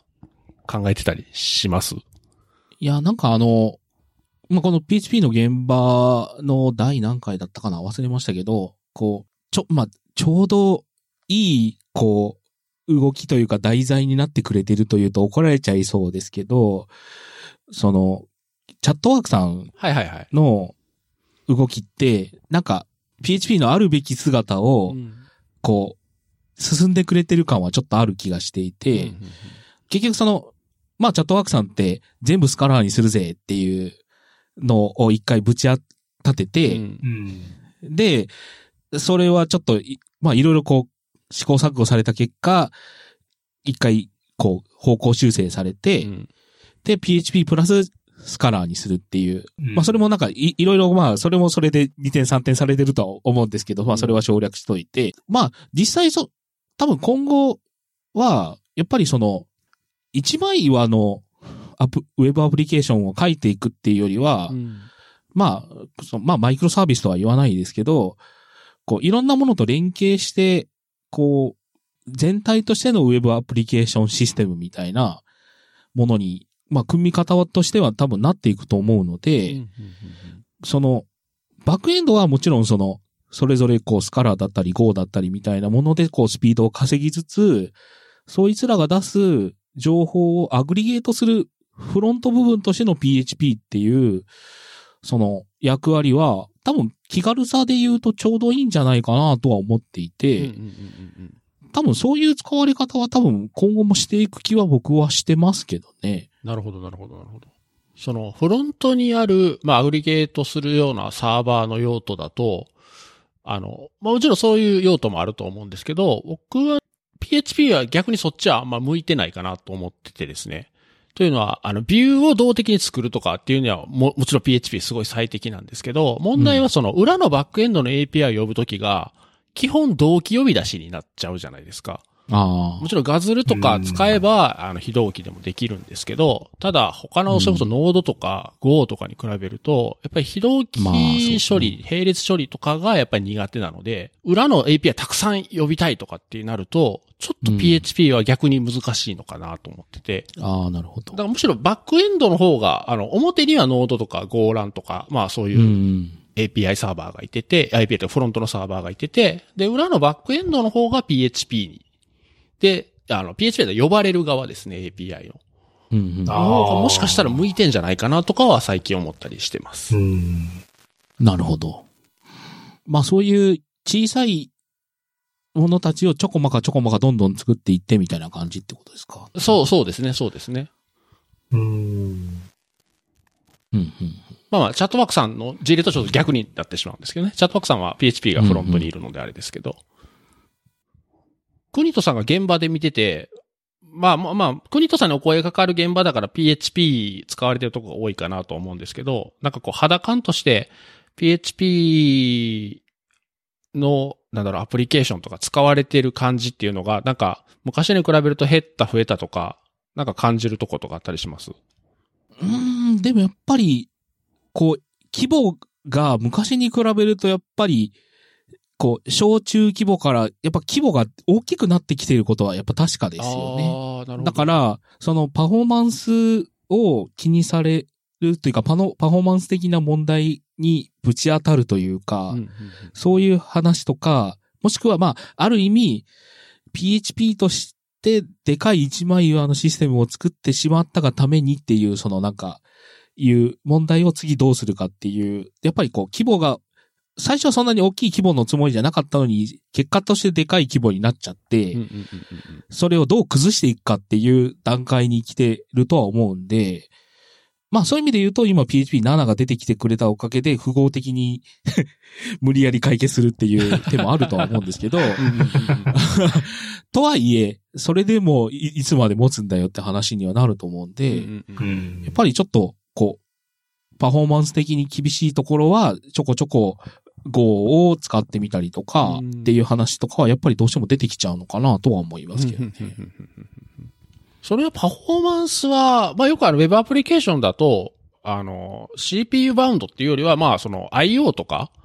の方がやっぱり問題になりがちなんで、あの、言語を変えたところでっていうところもちょっとあるのかなとは思うんですけど、そそれってやっぱり Go に置き換えて、その PHP の一部の機能 Go に置き換えて、やっぱりパフォーマンスがすごい上がったとかっていうのがあったりするんですか？まあ実際、まあ、こう、なんかちょうど何回か前の、えっ、と、ボヤジさんの回でも言われてましたけど、はいはいはい。まあ、パフォーマン、その、パフォーマンスが上がったという結果よりは、フレーム、そこまで使ってたフレームワークを次何かのフレームワークに置き換える選択肢をするのか言語を変えるのかみたいなそういう 岐路に立たされて、っっていう駆動の方が多いかもしれないですね。パフォーマンス上げたかったかっていうよりは。うんうんうんうん。まあ、それは言語特性も含めてですかね。その性的片付け言語に期待とか。そうですね。PHP のアプリケーションを全部 Go に置き換えるって、やってるとこあるんですかね？いや、どうなんだろあの、僕いや、Go は僕はまあ、ツールを作るとかぐらいで触るぐらいなんですけど、なんかそれでこう、PHP のアプリケーション、あると、ある程度複雑なアプリケーションを、まあ、それこそドメインモデルとか、そういうレイヤードアーキテクチャとか、そういうのを表現するのに Go っていう言語はどうなのかな、とはちょっと思ってるので、なんかそういう開発とかされてたりするとこあるんですかね？う。どうかな。なんか、その、なんか、実際ちょっと、これは実際やってみたっていう話ではないんですけど、はい。一、こう、一枚岩になってしまって、この目の前にあるウェブシステムを、こう、一気にこう、次の新しいフレームワーク、違うフレームワークにするとかいうよりは、部分部分を切り出して API にして外にどんどん逃がしていくみたいなやり方は多分あるのかなと思っていて、その逃がし先として PHP であるべきかどうかっていうのはまた違う議論になるんだろうとは思うっていうくらいですかね。多分世の中にはすごい一枚岩の PHP アプリケーションがゴロゴロいるって、ある、あると思います。あります。そうですよ。まあ言うと今は PHP7 も出てきたし、言うとその一枚岩の PHP5 アプリケーションをそのまま PHP7 に置き換えてもまあいいっちゃいいわけじゃないですか。そうですね。うんでも、そうじゃなくて他の言語に移ったりとかしたくなるっていうのは、どの辺が理由なんですかね？なんかまっさらでやり直したいみたいなところなんですかね？まあ多分そう、多分そう、多分そういうところはそういうプ開発者のエゴみたいなやつで言ってる気はしなくもないうんですね。まあ今だったら素直に7行ったらいいじゃんとはちょっと思いますけど、その7に行けない理由っていうのはやっぱあるとは思うんですよね。やっぱりこう、こう、言語としては7に行くつもりなんだけど、フレームワークが7対応してないとか、拡張が7対応してないとか、うんうんなんか結局その、そこのとこまで考えちゃうとな、素直に7に行けなくて、で、7に行けないんだったらパフォーマンスを上げるために7にしたいんだけど、行けないからつったらどうするっていう選択肢っていう話ですかね。うんうんうんうんみんながみんな7に素直に行けるといいんですけどね。まあ、そうですね。確かにね。うん、僕もその5のシステムをの7対応っていうのをやってたんですけど、やっぱり問題になるのが拡張ですね。うん、PHP のコードは書き直せばいいんですけど、PHP 拡張で、それがなんか7にちゃんと対応してないとか、一応対応は歌ってるけどクラッシュするとか、そうなるとちょっと影響がめちゃくちゃでかいんで、なんかそこはなんか悩ましいとこだなって思いましたね。うん、今まさにそこですね。今まあ5.6使ってるんですけど、その、いや別に、その7でも全然構わないんですけど、その使ってる拡張でその対応してないやつがあるんで、まだちょっと動けねえなっていうとこですかね。うんうんうんうんうん。確かにそのシンプラさんおっしゃったように、そのコードは書き直せるっていうのはまさにそうで、うんいや、ここで例えばで、あの、デプリケーション、あの、デプリケーティッドの、その、エクセプションが出るんだったら、そこをガンガン書き換えりゃいい話で。なんだけど、まあ、ね、拡張を書き換えられるぐらいのスキルがありゃ全然いいんだろうけど、さすがに、そこまではなっていうのもあるのと。あと、どうなんですかねその、個人的にはその B2B のそのサービスなんで、そんなにそのパフォーマンス、その PHP 自身のパフォーマンスっていうのはそんなに求めてはなくって、どっちかっつったらその、えっ、と、まあデータをいかに、いかにそこそこ早く持ってくるかっていう、そのクエリをどう作るかっていうような部分がやっぱ、あの、重要なんで、例えば今 PHP7 早いです。2倍早いですっつって、例えば今まで1秒かかってたのが0.1秒になるよりも、例えば10秒かかってた SQL を、それを、例えば5秒とか2秒で返す方、方が、自分、自分っつうかまあ、うちにとっては重要。っていうとこなんで、7早い、7早いっつって、その、じゃあ7にあげようかっていうモチベーションはあんまり、今んとこはないんですよね。その、セキュリティ問題っていうところに関しては、まあ、別としても、そのメンテナンスされる、されないとか。うん。どっちかというと、まだ DB に依存してるみたいなところが多いですね。うんうんうんうんうんそうですね。結局7って、結局今までの5点、例えば5.3から5.6に上げると 1. 点何倍になりますっていうのと、5から7に上げるっていうののな、早くなりますっていうか、こう、こう、パフォーマンスが良くなるっていうのは、ちょっとこう、種別が違っていて、まあ、例えば PHP5.3 から5.6へ上げると、パフォーマンスが上がりますっていうやつと、5から7に上げるっていうやつの、ちょっと毛色が違うのは、確かに、まずはスピードは上がるんですね。で、もう一個利点として、使用リソースがだいぶ下がるんですよ。うんうん。結局メモリーのこう使い方変わったんで、結局、そそこのところが効率が良くなったおかげで、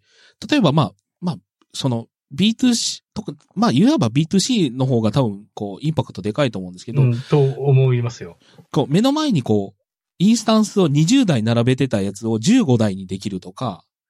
うん、そういうこう、今までこう使ってたやつのインスタンスを減らせるみたいなところがやっぱこう、大きくて、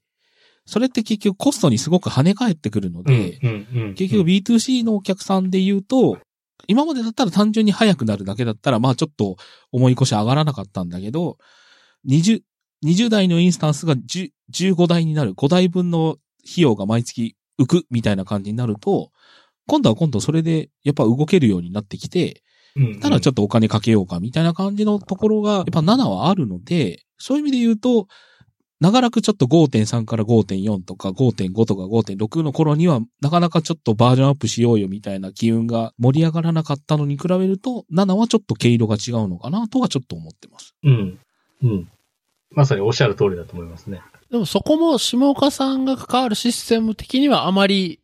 大きなメリットではないっていうことなんですかね。えっ、と、そうですね。うちにとってはそうですね。だから、その、例えばその、サーバー20台が15台になるっていう、いや、うち、ウェブサーバー1台で済んでるからっていう。だからそんなに、あの、本当にね、あの、負荷が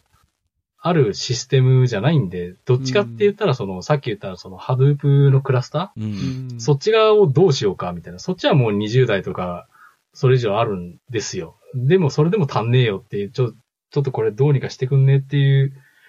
まあそういうあれなんで、だから、裏はものすごい、あの、CPU リソースとか、あと、だから本当はあの、ハードディスクなのか SSD なのかみたいな IO の話。の方がよっぽど効きますね。うん。だからフロントに関しては、本当今5.6の最新でやってるけど、えっ、と、そっから7に上げるモチベーションで、そのメモリが確かに、あの、減りますよっていうのは、えっ、と、前に、前のシステム、まあ、うちが前にサービスしてた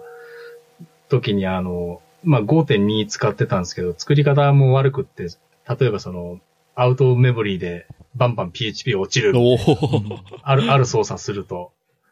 あれですよ、あの、簡単に言うと全件の CSV ダウンロードみたいな。あうん。あれって例えばその、まあ、実装的に多分2パターンあるじゃないですか。うん全件取って配列入れといてあ。う、ん。変、あの、文字列に変換してアウトプットっていうパターンと、一行ずつそのフェッチしながら、その、バッファリング切ってバンバンその出力しちゃう。うんうんうん。当然後者の方がメモリ食わないじゃないですか。1レコード分しかあれなんで。ただその最近の OR マッパーとか使っちゃうと、その一回全部取り出しますよみたいな実装になってたりするんで、うん。うん。で、そこでちょっと痛い目見たみたいな経緯がああったんで、で、今の方は、えっ、と、今のそのサービスっていうのは後者使ってる、後者で実装してる。うん。っていうのがあって、割かしそんなメモリで苦労するとかっていうのは、まあ、そんなにないんですよね。まあ、当然、その、不特定多数のユーザーさんがバーッとアクセスするようなシステムじゃなくて、やっぱ契約して使えるっていうようなシステムで、なおかつその、そういう業務に関心があるとこじゃないと、あの、やっぱそういうサービス使おうとはしないんで、やっぱ限られるんですよね。だから儲かってないっていう話になるんですけど。そこはそこで逆に困るんですけど、まあだからその技術的な意味からすると、その7にするモチベーションは低いんですけど、あの、一応検証は徐々にやってる感じですかね。な、今だと7.1.11か、が出てるんで、まあ、7.2もそろそろ出るじゃないですか。うんうんうんうん。なんで一応、あ、ここでなんかあの、ワーニング出るなとか、まあ、ワーニングっていうか、あの、 exception、deprecated の exception 出てんねとかっていうのは、まあ、チェックしつつっていう状態ですね。だから多分その、携わってるシステムだったり、その、どういうんだろう、あの、作ってるシステムによっても、まあ、それの特色つうか、どういうシステムかによっても全然、モチベーションって変わってくるとは思うんで、まあ一概には言えないけど、まあうちにとってはそんなに、その、7のメリットって言われてるところは、いや別にうちはそうでもないよっていう感じですかね。うんうんうんうんうん。だから皆さんその、結構その、割、割合、割合つうか結構でかい規模のサイトつうか、そのフロントに例えば10代、20代、ひょっとしたら100代とかいるようなシステムに携わってる方が結構多いのかなっていうふうには想像はしてるんですけど、この、うん。あの、まあ、メルカリさんとかはね、まあ、わかるよっていう、あれだけど、実際まあ、シンバラさんとかクニットさんとか、実際どういう感じの、感じのっていうか、規模、大規模、中規模とかって言ってるけど、実際そのフロント、なんだよって PHP、そのデプロイ大変なんだよとかっていう話もあるけど、いや、うちデプロイ R シンク一発で終わりなんだけどって、のとかあるわけですよ。だからそういう意味だと、そんな大でもないし、全然もう小規模も小規模みたいな。うん。ただ裏に隠れてるクラスターはアホみたいにで、アホみたいとは言わないけど、まあそこそこ大きいけどっていうシステムなんで、どう、どうなんでしょうか？しゃあの、そう。デプロイとかでその、うん。た、例えば PHP のコードをデプロイするのにサーバーが例えば30台ありますとかっていうのを扱ってらっしゃる？まあ、あの、お客さんによるので、あの、まあ自社で何かやってるわけじゃないので、基本的にはお客さんのとこのシステムなんで、本当お客さんによりきりですね、その何十台ってとこもあるし、えー、本当に1台のところも全然あります。ただ、あの、表に出る事例って、大きい規模ばっかりなんですよね、大体。まあそうですね。そまあその方がキャッチーだし、まあ、あの、うん話したくもなるし、メモ引くし、うん。なんで、あの、実は僕、このポッドキャスト始めた理由の一つで、大規模な大きな話も面白いんだけど、一台でやってる人もたくさんいてて、そういう人の話も聞きたいっていうのも実はあってですね。なので、今日の下川さんの話はすごくいいんで、いいですね。ただ、ディプロイの話で言なんか喜んでいいんだか、喜んでよくねえんだかよく。いや、でもそれも一つの PHP の使い方だと思うんですよ。あの、裏にね、うんその Hadoop のクラスターがあって、あの、それ要はインパラのフロントエンドとして PHP があるっていう感じだと思うんで、そうっすね。ハドゥープがあって、その上にインパラがいて、で、その上にまあ、あの、PHP が動いてんだけど、そこのサーバーは1台しかないですよ。うんうんうんうん。そそれで全然問題ないですっていう状態ですね。それも一つの PHP の使い方だと思うのでう、ん。でただでもディプロイに関しては僕はサーバーが1台しかなくても、あの、やっぱりディプロイ用のツールですね。あの、アンシブルとか、あとは、えーうん。最近だと PHP のディプロイヤーっていうのがあるんですけど、なんかやっぱそういうのを使ってますね。というのは、あの、やっぱり CI とか CD とか連携させて動かしたいので、えーうん。まあ、例えば Jenkins とかで、その、ディプロイ用のツールを叩いて、ディプロイをさしたりとか、あとはその、今ってファイルを置くだけじゃやっぱりダメで、その OP キャッシュのキャッシュをクリアしたりとか、何かしらその、やっぱり作業が発生するので、やっぱりそういうツールを使った方が楽かなとは思いますね。うんうん。楽は思いますね。その、えっ、と、過去のまあ、ポッドキャスト聞いても結構そういう、その、決まりきった手順っていうのをまあ、自動化してくれるっていうのはすごい、わかりますね。うん。わかるんだけど、じゃあ、えっ、と、そのリリースの頻度とかっていうのがやっぱあるじゃないですか。あ、はいはいはいはい。で、えっ、と、まあ、よく CI とか、だともう短期でどんどんリリースしましょうみたいな、1日何回もリリースみたいな、まあ、イメージつうか、そう、多分そういうのを推奨してると思うんですけど、まあ、うちの場合はその、1個、1個つうか、まとまった機能をこのタイミングでドーンとリリースしましょうみたいな、うんうんうん。やっぱ、まあ昔ながらって言ったらあれですけど、そういう感じなんですよね。だから、そのリリースのコマンドを実際叩く、その頻度っていうのがやっぱ、極端に言うと、どんな短くってもその、まあ要は月1とか、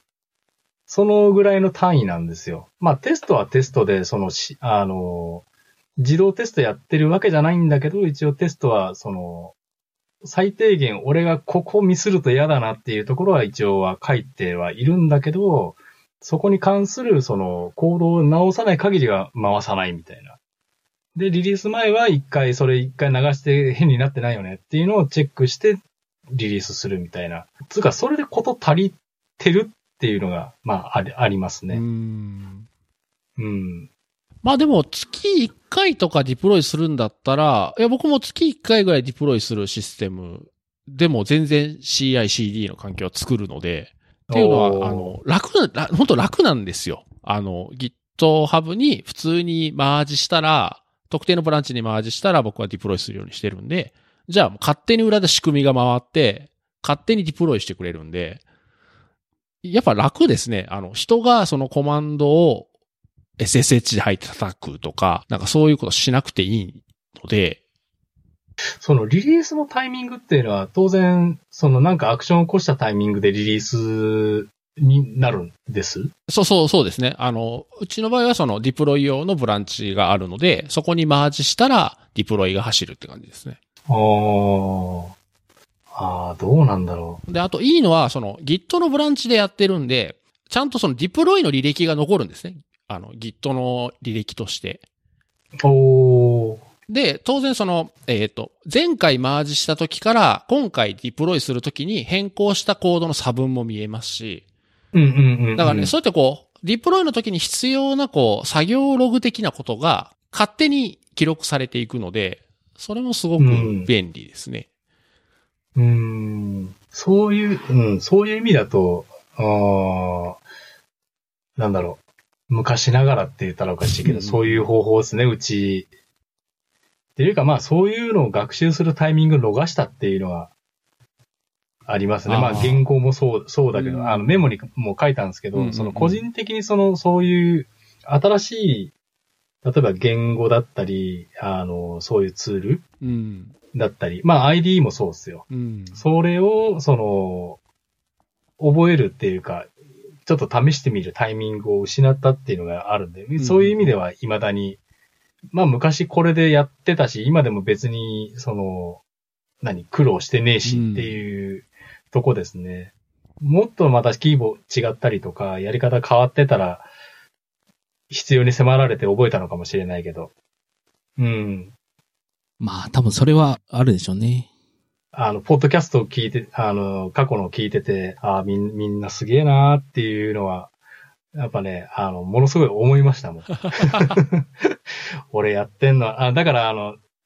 第何回だったかなあの、あ、第8回か、現場の座談会っていうのが、あの、福岡の、うん、なんか前日かなんかにやられたってあれが一番なんかぶっちゃけた話があって、いや別にテスト書かなくてもいいんじゃねっていう のがあって、あ、わかるわかる、それ。別に。だから、あれは、すごい面白く、面白かったっつうか、俺的には、その、まあ、だよね、だよねっていう、その、最新が常にいいわけでは、いい、まあ、いいんだろうけど、理想とすれば、いやいや、そんなリソース今うちねえしっていう、まあ、そういう事情もありつつ、っていうのを思いながら聞いてましたね。ちょっと、その続きじゃないんですけど、あの、先週僕ちょっと福岡に行っていて、あその福岡のメンバーとちょっと話をしててで、その、うん。ちょうどその回の話をしてたんですね。はいはいはいでで、で、その回の話をしていて、ならちょっとデプロイだけを話をするみたいな回とかあったらいいのかなっていう話をしたんですけど、、あーうんその時に、まあ、その場にいたのは、まあ、名前出しちゃっていいのかわかんないですけど、赤津さんと市川さんだったんですけど、お話をしていて、で、言ってたのは、まあ、デプロイの話って、まずはそう、こういう風にデプロイをするのがいいよねって話のとこは盛り上がれると。うん実際どうやってんのって話まで突っ込んでくると、最終的にみんなうにゃうにゃってなるんじゃないかっていう話をしていて、それって何かっていうと、多分、自分が対応している、こう、案件のすべてがすべてきっちりできてるわけではなくて、その、ちゃんとやってる案件もあるし、ちゃんとできてない 案件もあって、その、こう、うにゃうにゃってなっちゃうところも出てくるから、多分なんか閉まらない回になるかもしれないね、みたいな話はちょっとその場でしていて、どうなんだろうその、さっきあの、シンバラさん言ったあの、キャッチーっていうキーワード出たんですけど、俺は割とそういうベストなものを表に出して、実は裏はそうでもないよっていうのは、ある話だと思ってて、逆にうちはベストが、いや、今話した内容なんですけどっていうとこなんですよ。いや、それが現場だと思うんですよね。うん。そうですね。やっぱり。うん。だから、うちはそれ困ってないから別に CIA も CD もやってませんよ。いや、別に、だって、こと足りてるもんっていう。それぐらいの頻度だったら、いや、別に SSH で入ってコマンド叩く、R シンク叩くし、みたいな。のもあるし、まあ、DB のそのマイグレーションどうすんのとか、まあ別に、あの、毎回その更新のスクリプトっていうか、あの、オルター分の、まあ SQL なんですけど、それとか、あとはマスターの入れ替えが発生したり、マスターの更新が発生したりっていうのが、まあ発生するんだけど、そんなに手間じゃないじゃんっていう。あの、いや、あの、DB の更新って、その、前にあの、なんか PHP で書けるツールがあるみたいな、なんか、ポッドキャストであったけど、はいはい。あれはちょっと聞いてて、お、すげえ、ある意味、ある意味、カッコついて、ある意味すげえなっていうのがあって、個人的にはその、えっ、と、例えば今、ポスグレ使ってるんで、PSQL でコマン、あの、コマンドで入って、直に俺の、俺がた、俺が何、コマンド叩くみたいな。当然コマンド準備してるんだけど、それ叩いて、ちゃんと変わったよねっていうのを目視で確認したいっていうのはやっぱり、あるんですよ。例えばアップデート分だったら、そのトランザクション開始して、アップデートかけてセレクトして、ちゃんと変わってるよね、これ。つって。いうのを見て、コミットっていうのをやりたいんですよね。その、そこはやっぱり深い、信用してないわけじゃないんだけど、手で確認しながらやりたいっていうのはちょっと あるんで、そこはちょっと譲れねえなっていう、その、普通に R シンクでドンってやって、いうのはいいんだけど、DB に関してはちょっとっていうとこですかね。うーん。それはあれですよ。さっきの、クニチョさんが話してた、一回聞き切ってから戻るってやつですよ。まず僕はそれが必要だと思います。とりあえずいやってみろ。そうです。絶対、あの、めっちゃわかるんですよ。いや、僕も全く同じようなことを何年か前はずっとやってたんで、普通にファイルはコピーするし、僕の場合は、えーと作った新しいバージョンのアプリケーションを、えーサーバーの、えーアプリケーションのディレクトリじゃなくて、例えばホームディレクトリの下の、例えば、添付とかディプロイみたいなディレクトリの中に、ドーンと rsync でコピーして、ディフコマンドでディフを取って、なんかこう、想定外のファイルが変更されてないのを確認してからコピーするみたいなことを昔やってたんですよ。うん。だからその方が、安心だからそうしてたんですけど、いや、これはね、CD とかやってみると、絶対こっちの方が楽です。うん。だからね、あの、これは、あの、で、言うとめちゃめちゃコストかかる話でもないので、うん、それ、そこは理解してるんですよね。なんで、あの、ぜひ、うんあの、やってみられるといいんじゃないかなと思います。あと、あのじゃ、あやったら、あの、うん派手、やったら派手だに書きますよ。ぜひ変えてください。はい。あと、せっかくテストがあるのに、CI で回さないのはすごいもったいないなと思います。うーん。あのね、あの、割と、その、なんだろう、あの、TDD とかだと、割と小さめの、その、クラスに対してテストを組んで、で、要はその全テストが、例えば、1時間かかったら意味ねえよっていう。のもあるわけじゃないですか。で、今やってるテストって、さっき言ったように、あの、俺は、俺がこれ、ここ、例えば、あの、動作変わったら困るんだけどっていうとこのみテスト書いてるような感じなんですよね。簡単に言うと、その、えっ、と、まあ、事務局の画面機能が裏の機能があって、で、そこの、例えば契約管理だとか、そこら辺でも、まあ、そこお金絡む部分なんで、当然。だからこういう、例えばインプットしたらこういうアウトプットになるよねっていうのを、その、えっ、と、クラスだけじゃなくて、そこから DB につなぎに行ってデータ実際に登録したり更新したりするんですけど、あの、そういう、そのテストをやってるんですよね。うん。だから、あの、よくあるその PHP のコードだけじゃなくて、絶対 DB が絡むテストだったり、例えばそのインプットを与え、与えると、こういう SQL を吐きますよっていう、うん、組み立てますよっていうのはやっぱ、うちにとっては肝なんで、で、そういうテストをやってたりするんで、なんだろう。基本的にそこに当たらない限りは変わりようがないんで、当たらないっていうかその関連するクラスだったりを変えない限りは、やっぱ変わんないんで、今のところはやってない。うん。例えばそのローカル開発環境を今、あの、VMware で、のプレイヤーかな？なんだっけな？ワークステーションかな？なんかやってるんですけど、うん。まあ、要は VM 上に、その本ちゃんと同じような環境、OS だったり、ミドルウェアだったりっていう環境を入れて、で、そこに全部立ててやってるんですけど、割と、どういうんだろう？あの、このタイミングでテストしなきゃていうのがやっぱ、どっちかって決まってるっていうか、うん。うん、だから常にテスト回し続けなきゃっていう、ちょっとメリットが今んとこちょっと見当たらないんですよね。うん。まあでも、大体こうミスるときって、気をつけてるところはミスミスらないんですよ、大体。き気をつけてないところのテストが落ちたりして、あ、危なっていうことが、やっぱ僕もあるんで。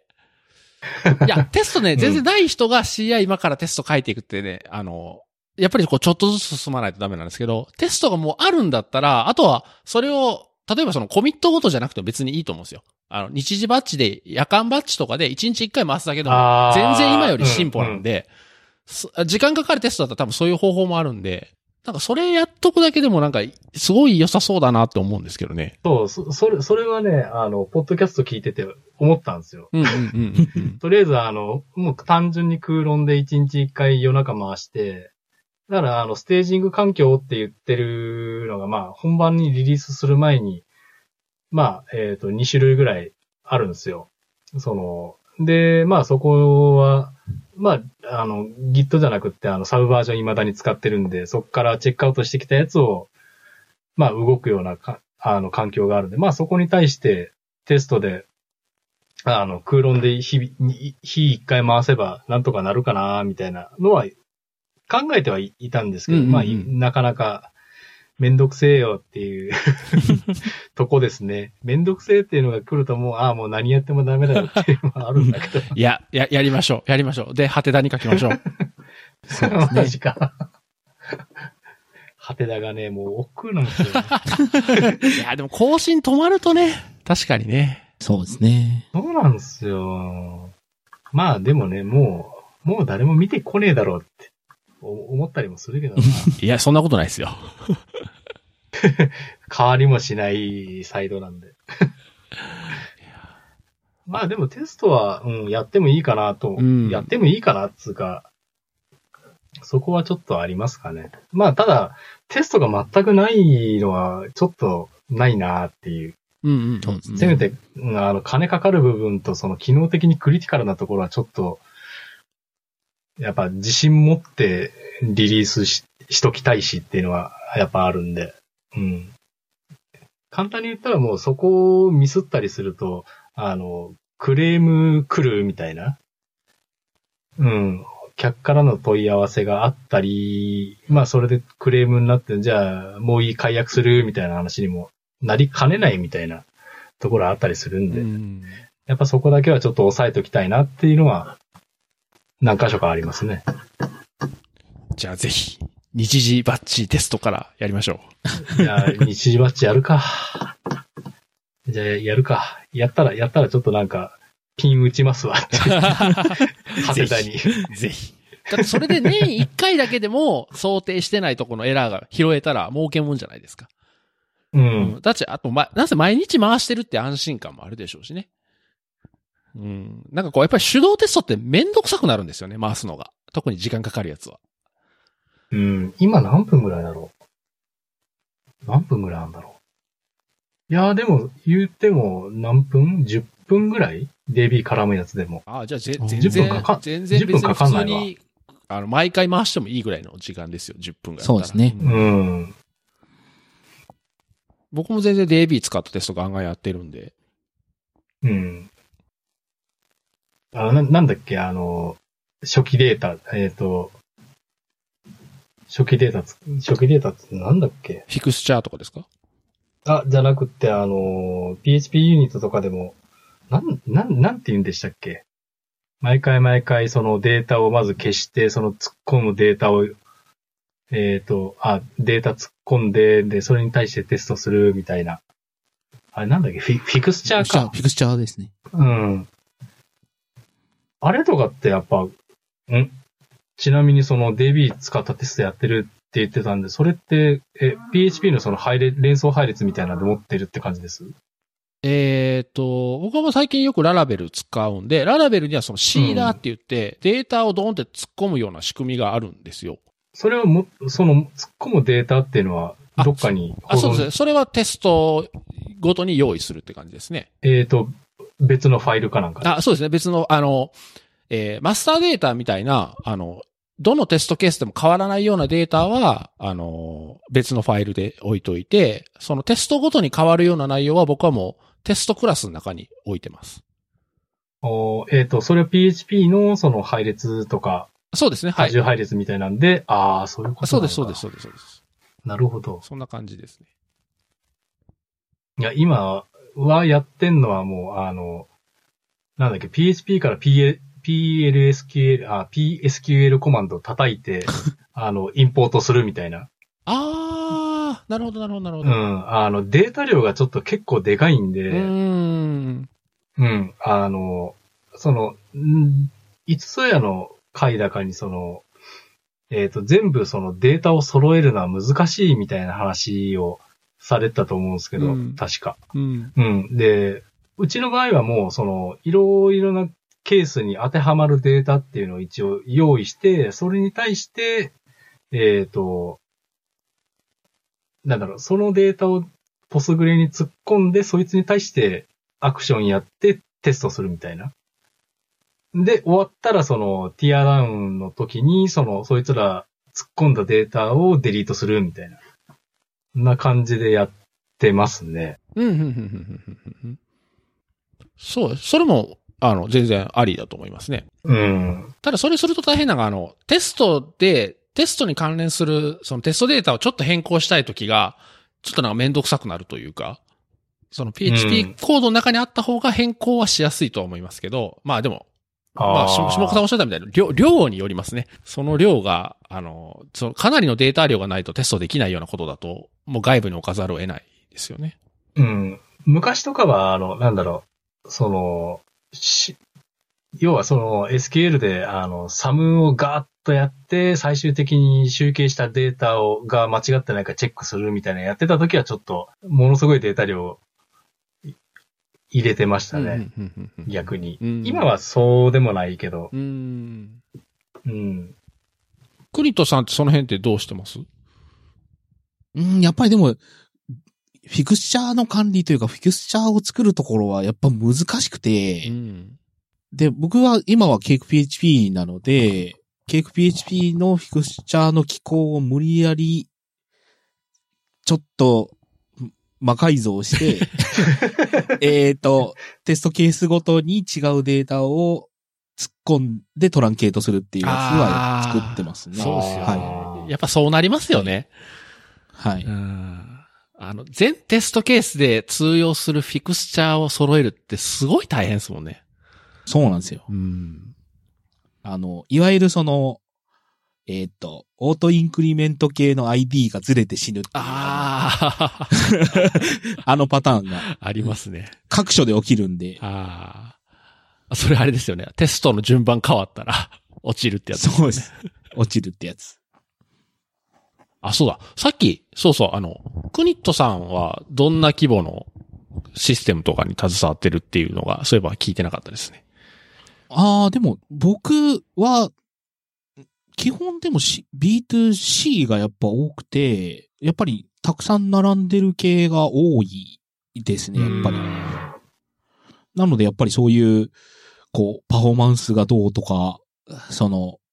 バージョン、バージョンが上がったらどうとかいう話とかにインパクトが来ちゃうんで、うん。っていうのと、まあ、さっきの話で言うと、その、まあ、あの CI の話で言うと、その、結局、いわゆるその実システムとしての5.6から7に上がった時にパフォーマンスが上がったっていうのもあるんですけど、CI の時間が短くなるんですよね。ああ、確かに。あー、確かにそれはあるかもしれない。あります、あります。ですよだからありますだから今まで10分かかってたやつが8分になったりとかするんで、これさらに回しやすくなるとか、そういう話はちょっとあって、これは結構嬉しい確かに。っていうのはちょっとあります。確かにそれはありますね。それって開発者自身がメリットを享受できるから分かりやすいですもんね。すごいわかりやすいんですよね。やっぱりなんかこう、まあ、頻繁に回すようになればなるほどそう思うっていうのもあると思うんですけど、やっぱりなんかこうコミットして、で、こう、こう CI にかけたときに、こう、じっと待つ時間みたいな。そう、待たないでも、待たないでも続きすればいいんですけど、やっぱちょっと気になるんで、こう、その、グリーンになるまでちょっとみたいなの、の、こう、間隔が短くなるのはありがたい。え、それはツイッタータイムになるんじゃないですか？そうですね。だからそこの、ツイッタータイム、まあ長すぎるとコーヒータイムになるんですけど。いや、僕ね、あの CI の待ち時間はね、あの、こう、昔はコンパイル言語だと、コンパイルが終わるまで待ったりしたじゃないですか、昔って。しかもコンパイラーもそんな早くなかったんで。うん。それが PHP 書き出してからそれが一切なくなって、置いたらすぐ動いちゃうし、なんかそれがこう CI やるようになって、こう、その時間がなんか復活したっていうか、なんかこう、憩いの時間みたいになって、ななんですかね。その時間は他のことしてもいいみたいな。しょうがない。俺は今 CI 待ってるんだから。別に誰かに怒られるわけじゃないんですけど。いや、今 CI してるんですけど、みたいな。今テスト回してるんですいません、みたいな。まあそれを言語のバージョンアップによって自分の移行の時間を短くしていくわけですけど。そうですね。社畜だ、社畜。じゃあ、今日話をしようと思ってた本題にお、さ、今ドカンと最後に行きますか？どこ行きましょうか？そんなに長くならないんじゃないかな。まあ、あの、まあ、ちょっと今日、今回、おっさん会なんで、その、まあ、そんなに長くならないはずですよね。えっ、と、おっさん会なので、実際、こう、プログラマー35歳定年説というあのやつですけど、まあ、実際僕35歳を超えてからもう12年経つんですけど、まあ、え、下岡さんって何歳でしたっけ？えっとね、年明けする、年明けでもう47です。ああ確。かお同じじゃなかったっけ？学年。学年は、あ、違う。そういう意味で言うと僕の方が一つ上なのかな？国とさん僕な早生まれ？僕70年の3月です。ああ、じゃあ、学年は1個上だ。そうですね。うん。71年の1月なんで。そうですね。こういう今日、多分 PHP の現場史上、最 平均年齢が最高で、平均年齢最高齢になると思うんですけど、なんか、その、言ったら僕が、その、初めて就職した頃うんは、やっぱり、マジでこう、35歳定年説って普通に言われていて、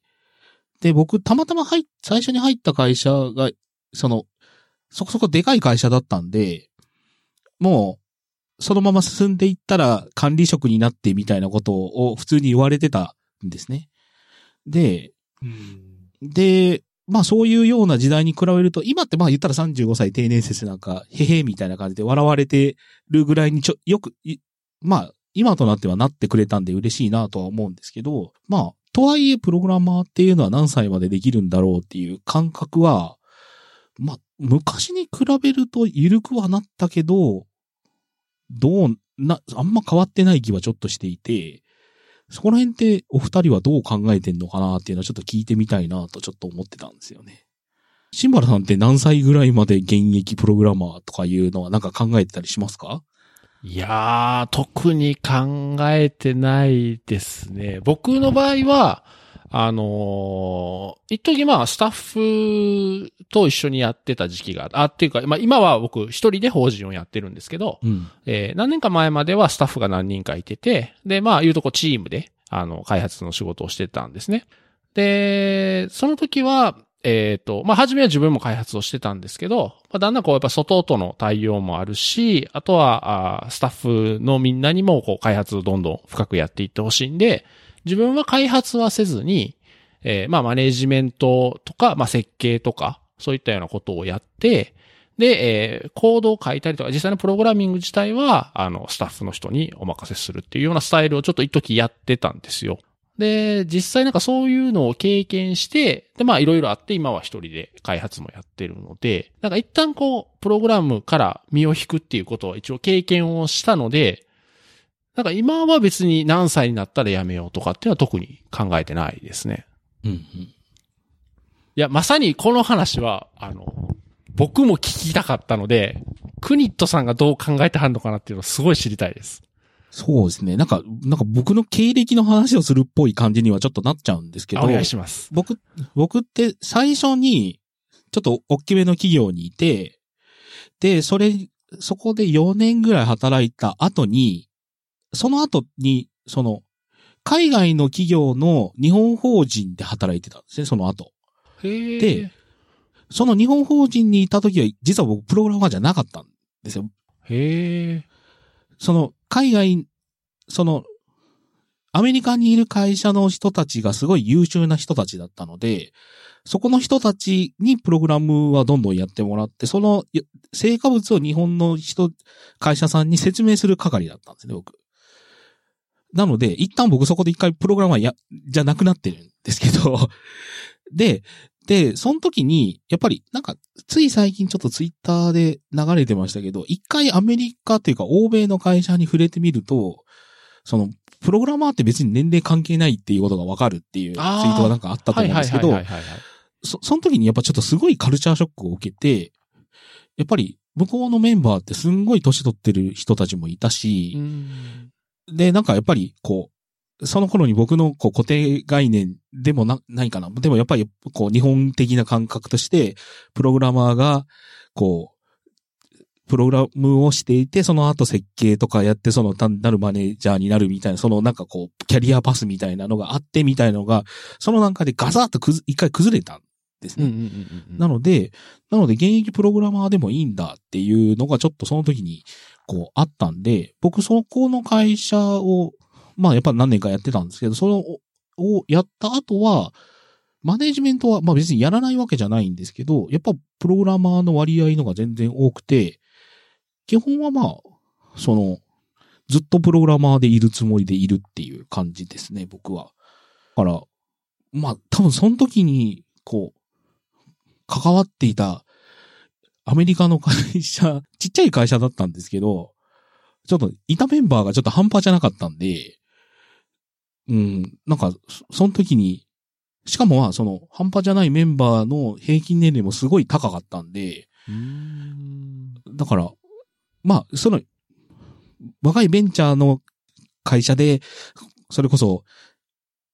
20代、30代ぐらいの人たちが、こう、バリバリやっている海外の会社っていうよりは、すごいこう、結構、年を食ったおっちゃんたちが、ニコニコしながら、こう、毎日プログラムをしてるみたいな感じの会社だったんで、へえ。まあちょっとそこのカルチャーショック、まあだから、その時にちょうど、まあい、そこのメンバーだった人で今も現役でやってるという意味で言うと、あの Git のメンテナーの浜野さんっていう方、ああ。その時の僕のチームの上の人だったんで、あ、へえ、あ、そうなんですね。そうなんですよ。だから、未だに Git のメンテナーされてますけど、だからあの、だから僕よりまださらに10歳ぐらい上のはずなので、あへえ。だから、やっぱりそういう意味で言うと、まあ、そそれでもわ、その会社の中では若い方だったんですよね。だから、そういう意味で言うと、もう上の人たちは、多分40、50ぐらいの人たちが普通にプログラマーの上級職としていたんで、やっぱそのプログラマーの上級職みたいな感じの人たちがいるっていうのが日本、その当時の日本では、こう、そういうパスがあることを知らなかったんで、だからそこ以降は別にプログラマーでどこまで年食っててもやってていいじゃんっていう感覚でずっとプログラマーやってますねうー。ん。なるほど。いい話ですね、でもそれ。まあそういう意味で言うと、うちの会社には、まあうちの会社の平均年齢すごい高いんですけど、そういう意味で言うと、僕、うちの会社にはその、あの、桑村という人がいて、はい 桑村さん僕、僕、僕よりさらに、えっ、と、10歳って言ったら怒られるのか、10歳じゃない、8歳ぐらい上なのかな。ああ。なので、まだまだ全然現役プログラマーですからね、あの方も。いいですね。いや、いい話だ、これ。そうなんですよね。やっぱいろいろ、あの、自分ではできるとは思っていても、まあやっぱりいろいろ考えることはあるので、こう、やっぱ先を行ってる、こう、先輩たちが、そうやってバリバリやられてるのを見ると、なんかこう、勇気出ますね。まあ、とは言いながら、ここ最近、その、ドッカーの話とか、その、開発環境の話とかを、今更ながら調べると、ことごとくシンバラさんと、カズさんのブログに当たって凹むみたいなことを繰り返してますけどね。まあ、でもやっぱまあ、こう、結局、ずっと新しいことを、ある程度吸収しながら進まないといかんなとは思っているので、まあそういう動きをしつつ、いつまでもプログラマーで入れたらいいなとは思ってますね。下岡さんはどんな感じですか？あーまあ、さっきの話、話つうか、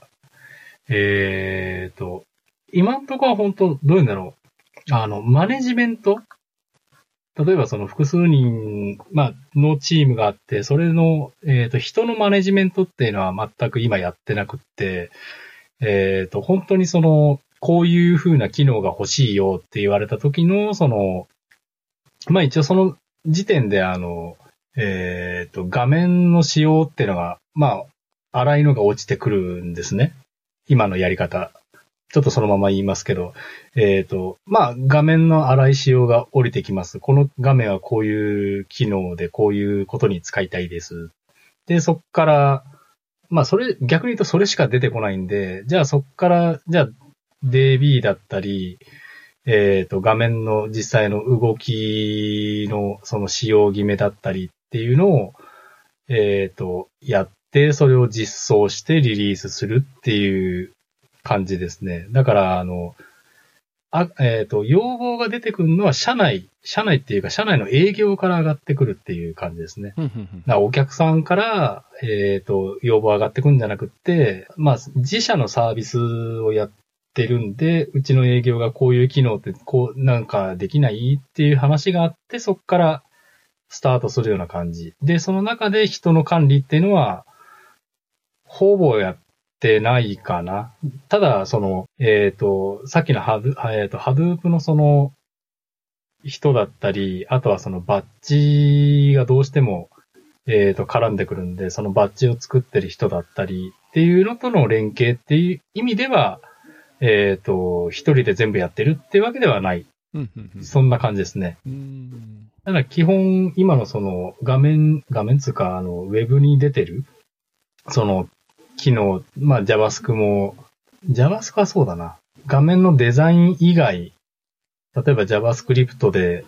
えっ、と、まあ動きを作るとか、その API 叩いてどういうデータ返すっていうのは全部やってる感じですかね。すごいな。あそれプラス DB 設計だったり、その Hadoop 側でどうやってデータ持ったらいいのっていうのをちょっとまあすり合わせたりとか。まあそういうのもやりますけど。下岡さんこのままプログラマーをやっていくっていう感じなんですか？えーっとね、あの、まあちょっとメモにも書いたんですけど、その、プログラマー35年定年説っていうのがずっとあったじゃないですか。はいはい。で、プログラマーっていう感覚ってあんまり個人的には持ったことってなくって、どっちかって言ったらその、もの、昔から物を作るのが好きだったんですよ。まあ、もう幼稚園時代のその粘土細工みたいな感じ。もう大好きだったんですよ。だから、細々したやつをなんか作る、その、ごちゃっとしたその粘、油粘土からなんか形あるものを作るっていうのがすごい好きだったんですよ。で、それの延長だと今思ってて、で、何かものを作るっていう、そのエンジニアそのプログラマーじゃなくって、で、マネージャーとかでもなくって、そのエンジニアっていうのなのかなっていうふうに、ちょっとまあ今回のポッドキャストを受けた時にちょっと、から考えてて。で、そういう意味だと、エンジニアって意味だとその35歳とか全然関係なくって、ただ、なんか、ものを作りたい中に、そのプログラミングが入ってますよと。で、それがたまたま PHP ですよっていう、まあ、腐れんな PHP が入ってますよっていうだけなのかなっていう感じですね。だからそういう意味だと、その35歳で別に、あの、作るのやめるとかっていうのは全然なくって、うんそれは別にそのまあ、多分会社クビになるか会社潰れるか、俺が死ぬか、まあどれかの中で終わるっていうとこなんだろうなっていうふうには思いますけどね。うん。だからプログラム、だから物を作るためにその、やっぱり一ツールなんですよね。一手段なんですよね。その、プログラミングすることが個人的にはその目的ではなくって、あの、今のシステムをうまくその稼働させる。で、機能アップするときもそんな、ひいひい言わなくっても、あの、人海戦術じゃなくっても今、まあ、ベンチャーで人数いない会社なんで、じゃあいかにその、楽に確実に実装すんのっていうところにはすごい意識は持ってってますけどね。その最新技術使え、使ってうまくいくんだったら多分使うだろうし、いや、今の方法でもいけんじゃねっつんだったら多分使わないしっていう感じですかね。うん。だからそういうスタンスでやってるんで、多分35歳っていうのはまずないし、っていう感じかな。だからその中でうまく、えっ、と、どう表現したらいいのかな。まあ、新しいものが常にいいもの、古いものが悪いものっていうわけではなくて、やっぱ新しいものって冬古いものの上に、やっぱり、あの、乗っかるものなんで、そこをまあうまくバランス取りながら、その自分のできる、そのリソース、人的リソースだったり時間的リソースっていう制約もやっぱどうしても出てくるんで、それをまあうまくその中で収めるにはどうしたらいいかなっていうのを考えながらやれるエンジニアでずっと入れれば一番いいかなっていう感じですかね。なんかものすごいあの抽象的な 表現ばっかりで申し訳ないんですけど。いえい確かに、あの、プログラマー35年定年説とは言いつつも、僕もあんまりプログラミング自体に固執しているわけじゃなくて、東下さん今おっしゃった通りで、なんかシステムとかを作って、それでなんか何かしらの価値をこう提供して、まあ誰かに喜んでもらえるっていうのがやっぱ楽しいんで、プログラミングはその中の、まあ重要なパーツではあるんですけど、まあとはいえまあ一つの要素かなっていうのは確かにそうですね。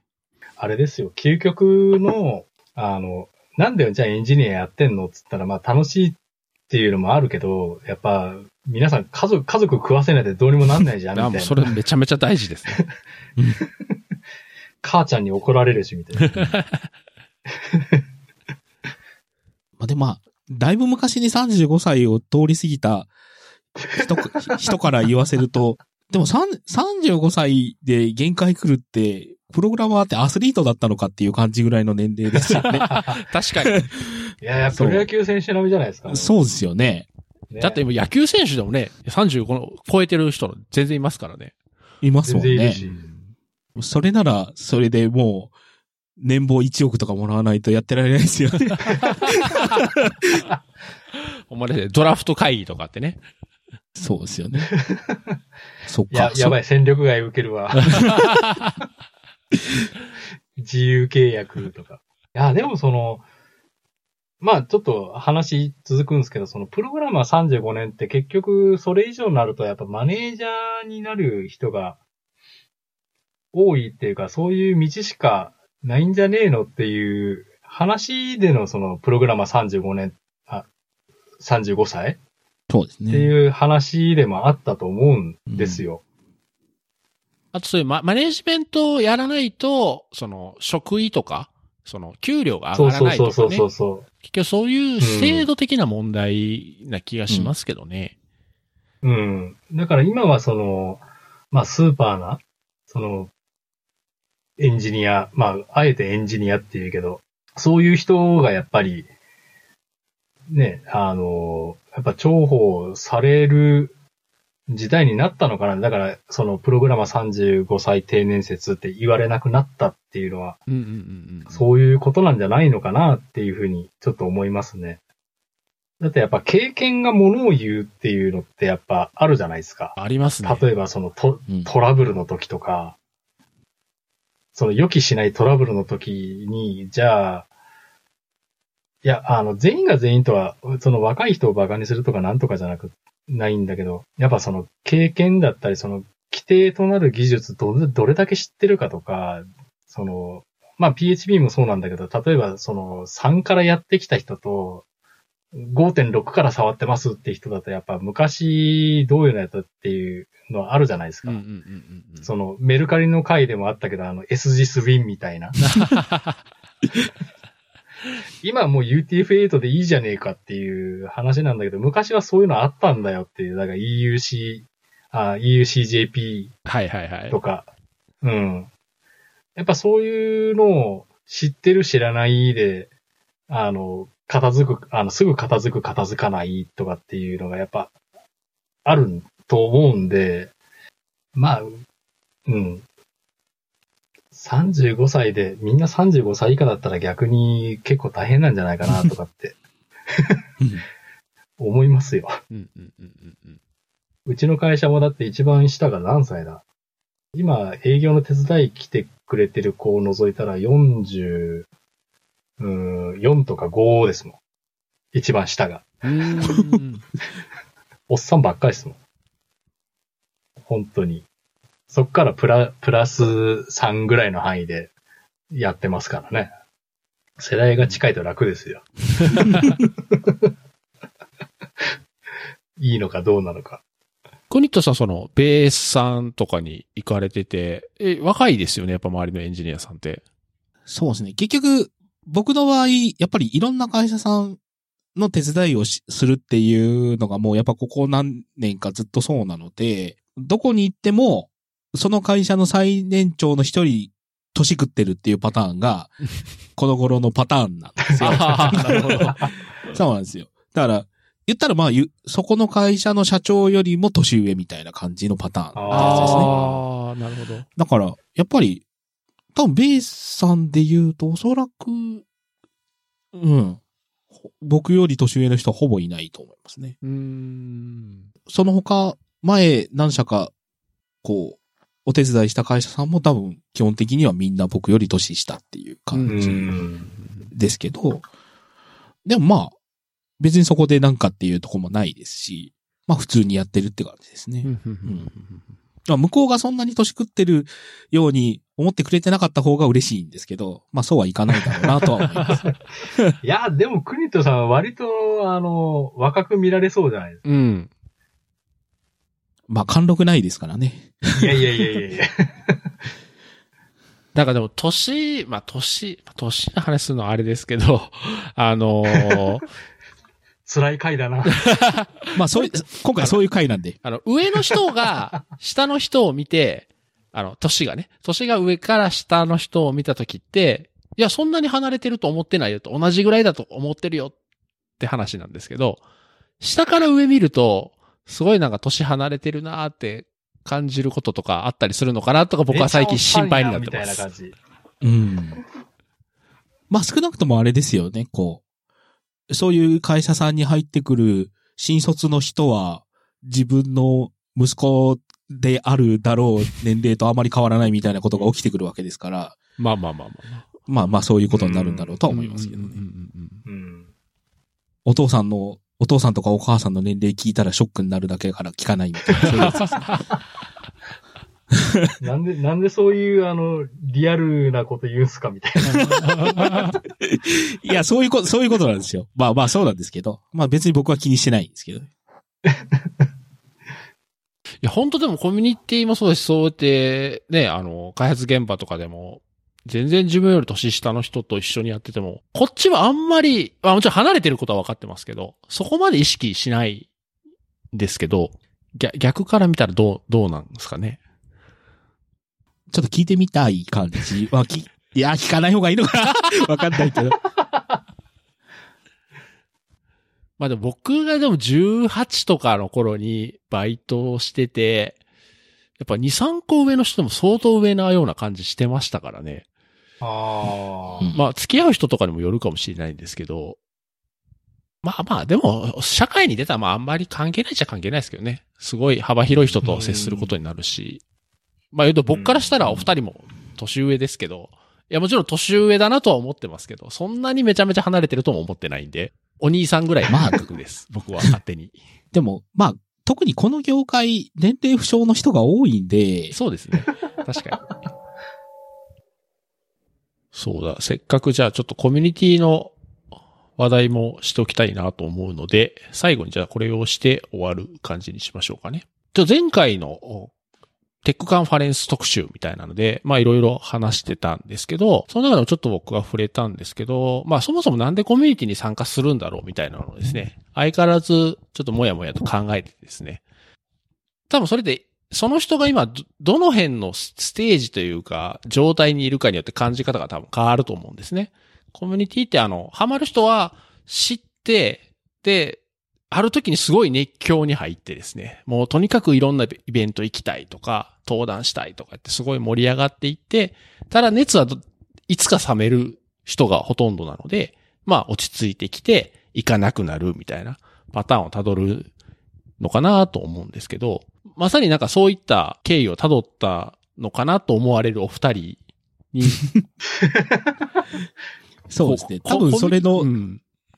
対照的な感じの、い今現在で言うと対照的な状態。そう、そうですね。多分同じ。じとこまで行って、で、その距離を取るところまで行った後がお二人が違うっていうだけで、まあ一旦ちょっとそこをざーっと通過したお二人からして、ココミュニティ行って。くとこまで、行くとこまで行った結果ですな。あそうですね。うんその後戻る先が違ったっていうところなんでしょうけど。あいや、それって実際ど、どうですかね？その一旦距離を置いてから、その、コミュニティ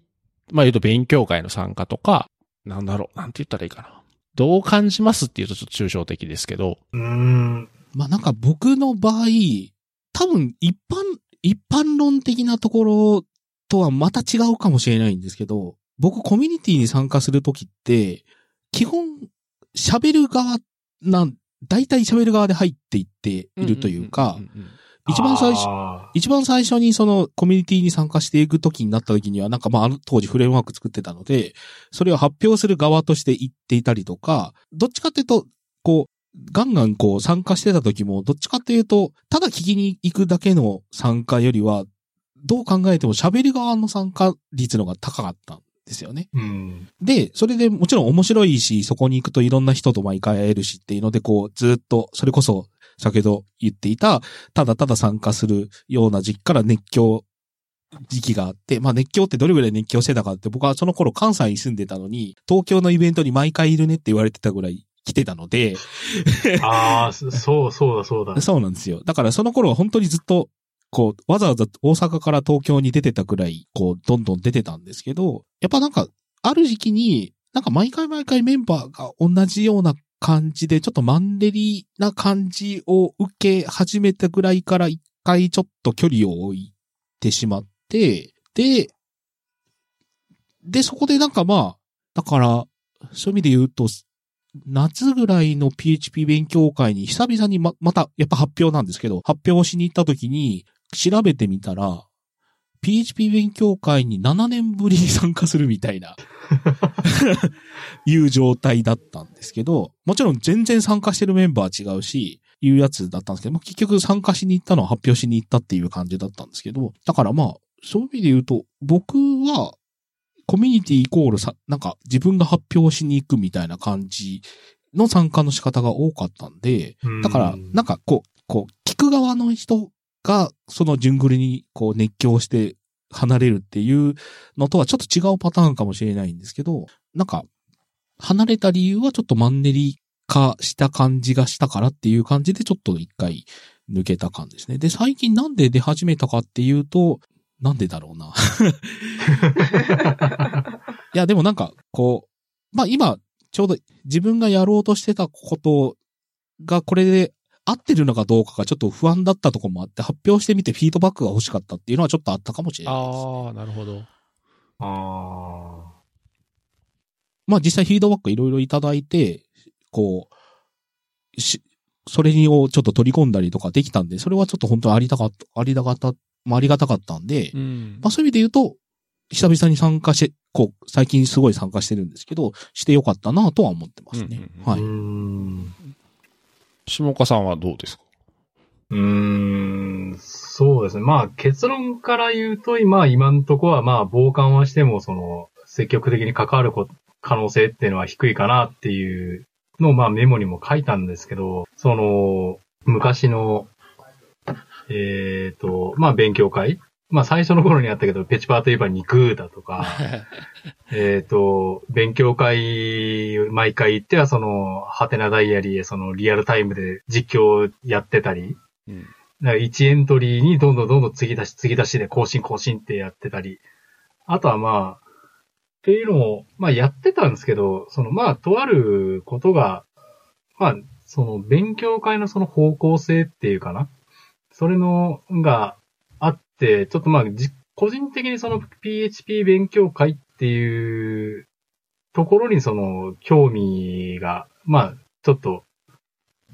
なくな、なくなったとは言わないけど、ちょっと冷めてきたっていうのが、ちょっとまあ、あって、で、で、まあ、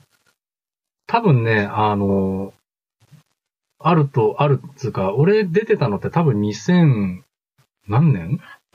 何年ぐらいですかね。ちょっとまあ、果てたて見てもらえると、あの、エントリーバンバン書いてる時期が多分そうだよっていうのはあるんですけど、その時期って、あの、既婚者で、あの、子供持ちっていうのは、俺ぐらいだったんですよ。うん。シンバラさんがどうだったろうかっていうぐらい。あ、僕はいて、いてましたね、子供。うん。うん。で、あの、結構言ってたんだけど、その、どういうんだろう。やっぱ家族がある、ないっていうのと、は、が結構ね、やっぱ大きいと今でも思っってるんですね。実際そうじゃないのかもしれないけど。で、どういうんだろうな。やっぱその、注力、自分のその限られたリソース、その時間だとか、お金だとか、っていうのを、その、振り分ける先っていうところがやっぱ、かなり、あの、まあ、配分が変わったっていうか、エンジニアとして、その、配分するのか、それともその、例えば家族、その父親、その旦那っていうところで、その、配分するのかっていうのが結構ね、変わってきた時期でもあるんですよ。うんうんうんうん。その、だんだん出なくなった時期っていうのって。うん。で、最終的にはまあ、あのまあ、冒頭にも、冒頭っていうかこれ収録編集して入るのかどうかわかんないけど、まあ今サッカーのコーチとかね、やってて、やっぱそっちが楽しいってなってくると、やっぱリソースをやっぱそっちに割きたくなってきてるっていうのは、まあ個人的に。のがあって、だんだん出なくなったっていうのが、まあ流れですかね。うん。だから、今のところ、だから今まだその状態が続いてるんで、まあ子供ももう、あの、全員小学生じゃなくても中学以上になってるんで、まあもう、その少年団のコーチとして見ることってないじゃんって、まあ、あるんだけど、じゃあ、今更、その10何、12年とか経って、じゃあ PHP また戻ってくんの？って言ったら、それはちょっとま、またちょっと違うよね。まあ違うよねっていうか、もう、まあ、戻、戻れないんじゃないかな、自分自身が。うん。うん。だからそ、そのサッカーにかなり傾向した、その PHP に傾向した以上に熱入れてガーッとやってきて、じゃあそっち、じゃあ切って、じゃあ PHP 戻れるかって言ったら、それやっぱり難しいじゃないですか。うんうんうんうん。それがまあ、実情なのかな。で、あとはまあ、その、自分とか、例えば国人さんが最初にガーッと出てた頃って、まあ、城影さんもそうだし、月宮さんもそうだし、えっ、と、ああいう人らが最初に出てた頃って、その、ま、まだ PHP 触ってるユーザーさんがすごい少なかった。で、そっからユーザー数が一気に増えてった。うん。で、そういう時期があって、で、今はそれとは全然違って、あの、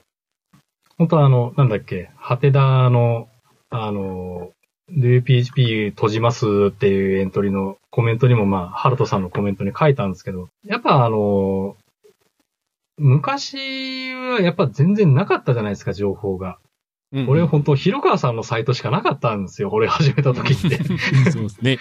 うん。ただ今はもう、あっちこっちにもう普通に、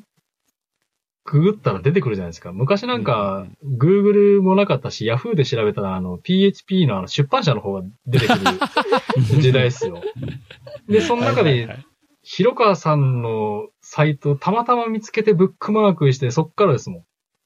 本当にへだからあれがなかったら、だから、藤本さんもそうだし、あの、増形さんもそうだし、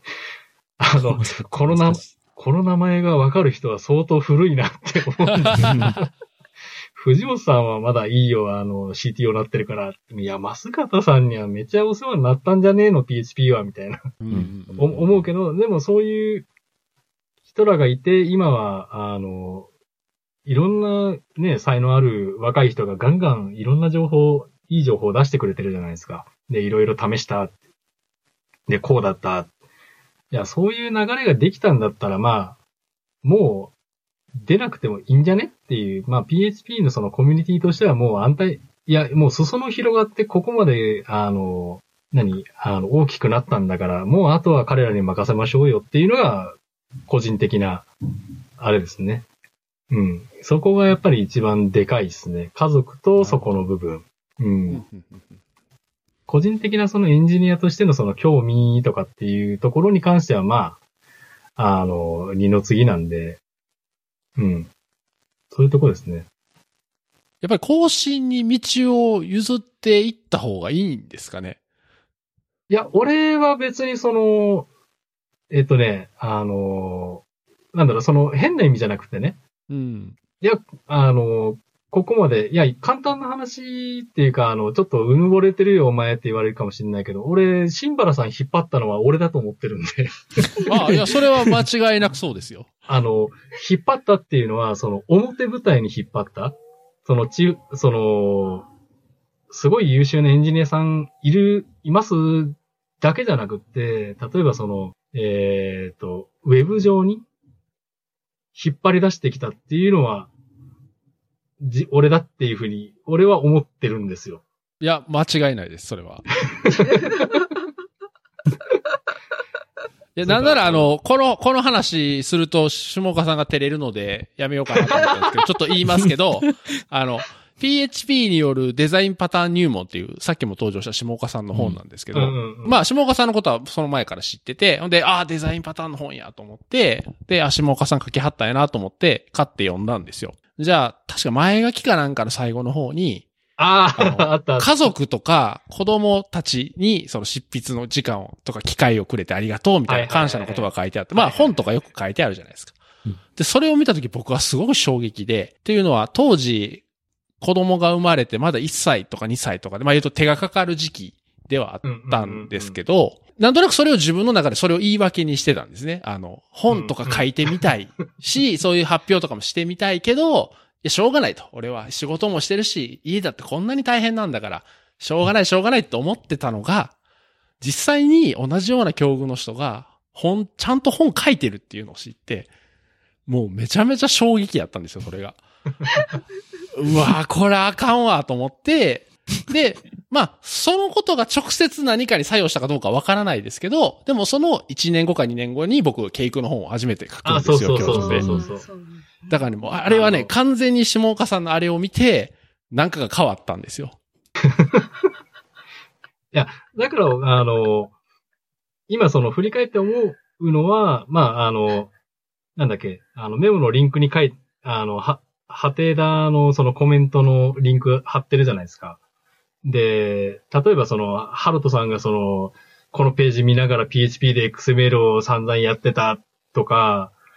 あの、あと、高木さん？あの、えっ、と、ドキュメントの高木さんの方。M 高木さんの方。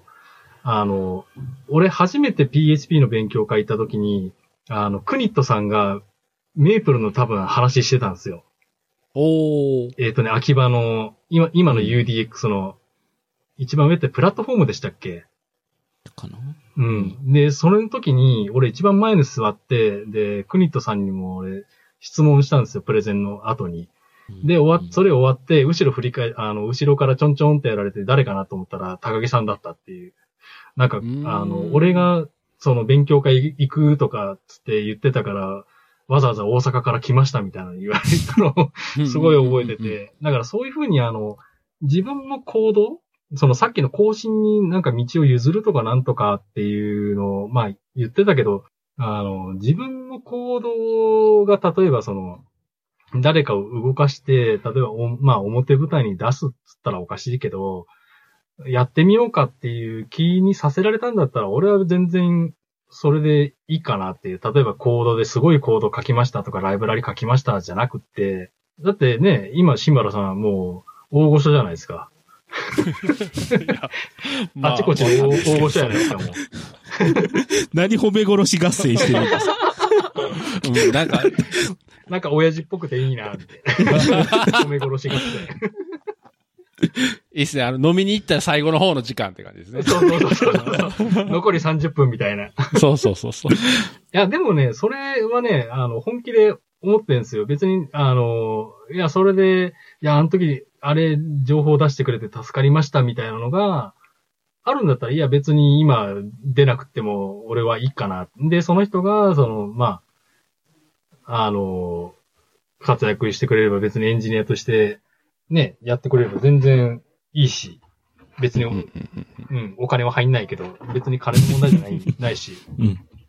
や、それはそれでいいんじゃない？そういうのもありなんじゃないです？っていうとこですね。だから、まあ、それがあるから、逆にその、なんだろう、あの、戻んなくても、もう大丈夫じゃないっていう感じですかね。確かに、あの、関わったらもっと、ね、違う楽し、楽しさっていうのがあるんだろうけど、いやいや、今、今ちょっと俺、ごめんね、今ちょっとね、あの、サッカーの方が楽しいんだわっていう、とこですよ。その、うん、審判の方が全然楽しいよ。マジで。いや、そうじゃないと、あの、なんだろう。プレイヤーとしてやったことない人間が、その、例えばコーチだったり審判だったり資格取んないですよ。あうん。あ。え、下岡さんはサッカーはやってなかったんですか？いや、だって広島、あの時代の広島出身ですよ。ああ、野球ですよね。普通は野球ですよ。ですよね。だから、うん。だから、こっち来て長男が本当始めなかったらサッカーなんかに関わってなかったですよ。ええあ、すごいですね、それは。うん。だからそれ、もしそうだったら、まだそのコミュニティに出てたかもしんない。うー。うんん。ただ今は、その、サッカーに関わるようになって、いや、PHP より、いや、サッカーの方がなんか、あの、健康にもいいし、みたいな。食わしていけば、食わしていいけないけどねっていう。いや、でもその、どういうんだろう。あの、まあ、人生どう変わ、転ぶかわかんないんで、まあ、こういう、その、国とさん的な、その、エンジニアとしてその、突き詰めていくっていうのもあるし、俺みたいにその、一般的なその、なんだろう、結婚して、パパになって、親父になって、気づいたら、なんか思いもよらなかったことをやってるよっていうのを、まあ、その、生き方としては全然いいんじゃねっていう。まあエンジニアとして別にその、もうエンジニアとしてはもう捨てましたわっていうのは思ってはないですけど、やっぱ注力するそのリソースっうんていうのはやっぱり以前に比べたら全然減ってますよね。まあそこはまあ、あの、受け入れるしかないんじゃないです？うん。ただまあそれ否定されると、おいおいっていうふうには思いますよ。いや、例えばシンバラさんがその、いや、俺は、俺はガチでライダーなんだとかっつってうん。言うのとやっぱ一緒じゃないですか、それ。うんうんうんうんう。うんん。そうですね。うん。いや、父ちゃんはこれで稼ぐんだ、みたいな。稼ぐのか、その、例えばその、ね、ウィークエンドライダーみたいな感じになるのか。っていう可能性もなくはないじゃないですか。そうですね。そうですね。うん。まあ世の中にはいっぱいいますからね。まあ実際、こう、世界一有名なフフレームワークの作者はルマンで入賞してたりしますから。そうそうそうそう。そう。確かに。それはもう何が起きるかわからない。確かに。だからやっぱエンジニアだからって別にそのエンジニアリングばっかりやってなきゃダメかっていうのはないと思うんですよ。もうちょっとあの多様にやってもいいと思うんですよね。うんうんうんうん。うん、すごい。だからそれは別にね、野球の観戦でも全然いいんですよ。シンバラさんとか結構行くじゃないですか。うんうんうんうんうんうん。で、うちとかだとそのまあサッカーのまあ当然試合にも行くし、別にプロじゃなくっても、高校サッカー見に行ったりもするし、だからそういうところで、あの、なんだろう、いろいろなものを見たり経験したりするといいんじゃねえのかなっていうふうに、あの、おっちゃんになってからやっぱ思いますね。うんうんうんうん。あの、強制じゃなくって、こういうのもあるから別に、あの、肩肘張らずにエンジニア、エンジニアとかつって、プログラム、プログラムって言わなくてもいいんじゃね？まあ、言いたい人は別に全然それはそれでよくって、そうじゃない人もいるんだよっていうのは、まあ、あの、どういうんだろう。認めるっつったらおかしいけど、まあ、その、プログラムだけじゃないんだよ。人生ねっていうのは思いますよ、最近は。うんうんうんなんかすげえ話になってきたな。いや、いい、いいと思います。あの、これもだから、その、なんだろう、コミュニティに参加して、その、OSS バリバリ書いて、情報をどんどん発信していくっていうのは、いいこととされてるので、どうしてもそっちの意見が強くなりがちなんですけど、うん。いや、だからその、出すのが絶対いいか悪いか、その01で考えると、あれ、むず、やっぱ厳しいですよね。うんうんうん、そうそ。の義務、義務みたいになると、やっぱ辛いんですよ。そうそうそうそうそうそう。そうなんですよね。だから、あの、DoPHP とか、その、ハテダに書いてる時もそうだったんですけど、その、例えば日々2回3回って更新するじゃないですか。例えばその次の日に何もネタがなくって、更新する、まあ更新するネタがない時にね、じゃあどうしようかってなるわけですよ、やっぱり。割と見てくれてる人が多多くなって増えたっていうのは、まあ、見ててわかる、わかって、で、そうなって、だんだん義務感になっていくと、やっぱどんな好きなものでもやっぱ、つまんなくなる？だからそうなると、いや、もったいねえなっていうのは思うんで、その、あんまり、なんだろう、入れ込みすぎず、だから本当本当最初に、最初の頃に出てきたあのバランスって言葉が本当大事だと思いますよ。うん。うん、そのプログラ、その定年説とかもあるけど、うん。なんか酔っ払いお親父のぐ、ぐらってるっていう感じになってきたぞ。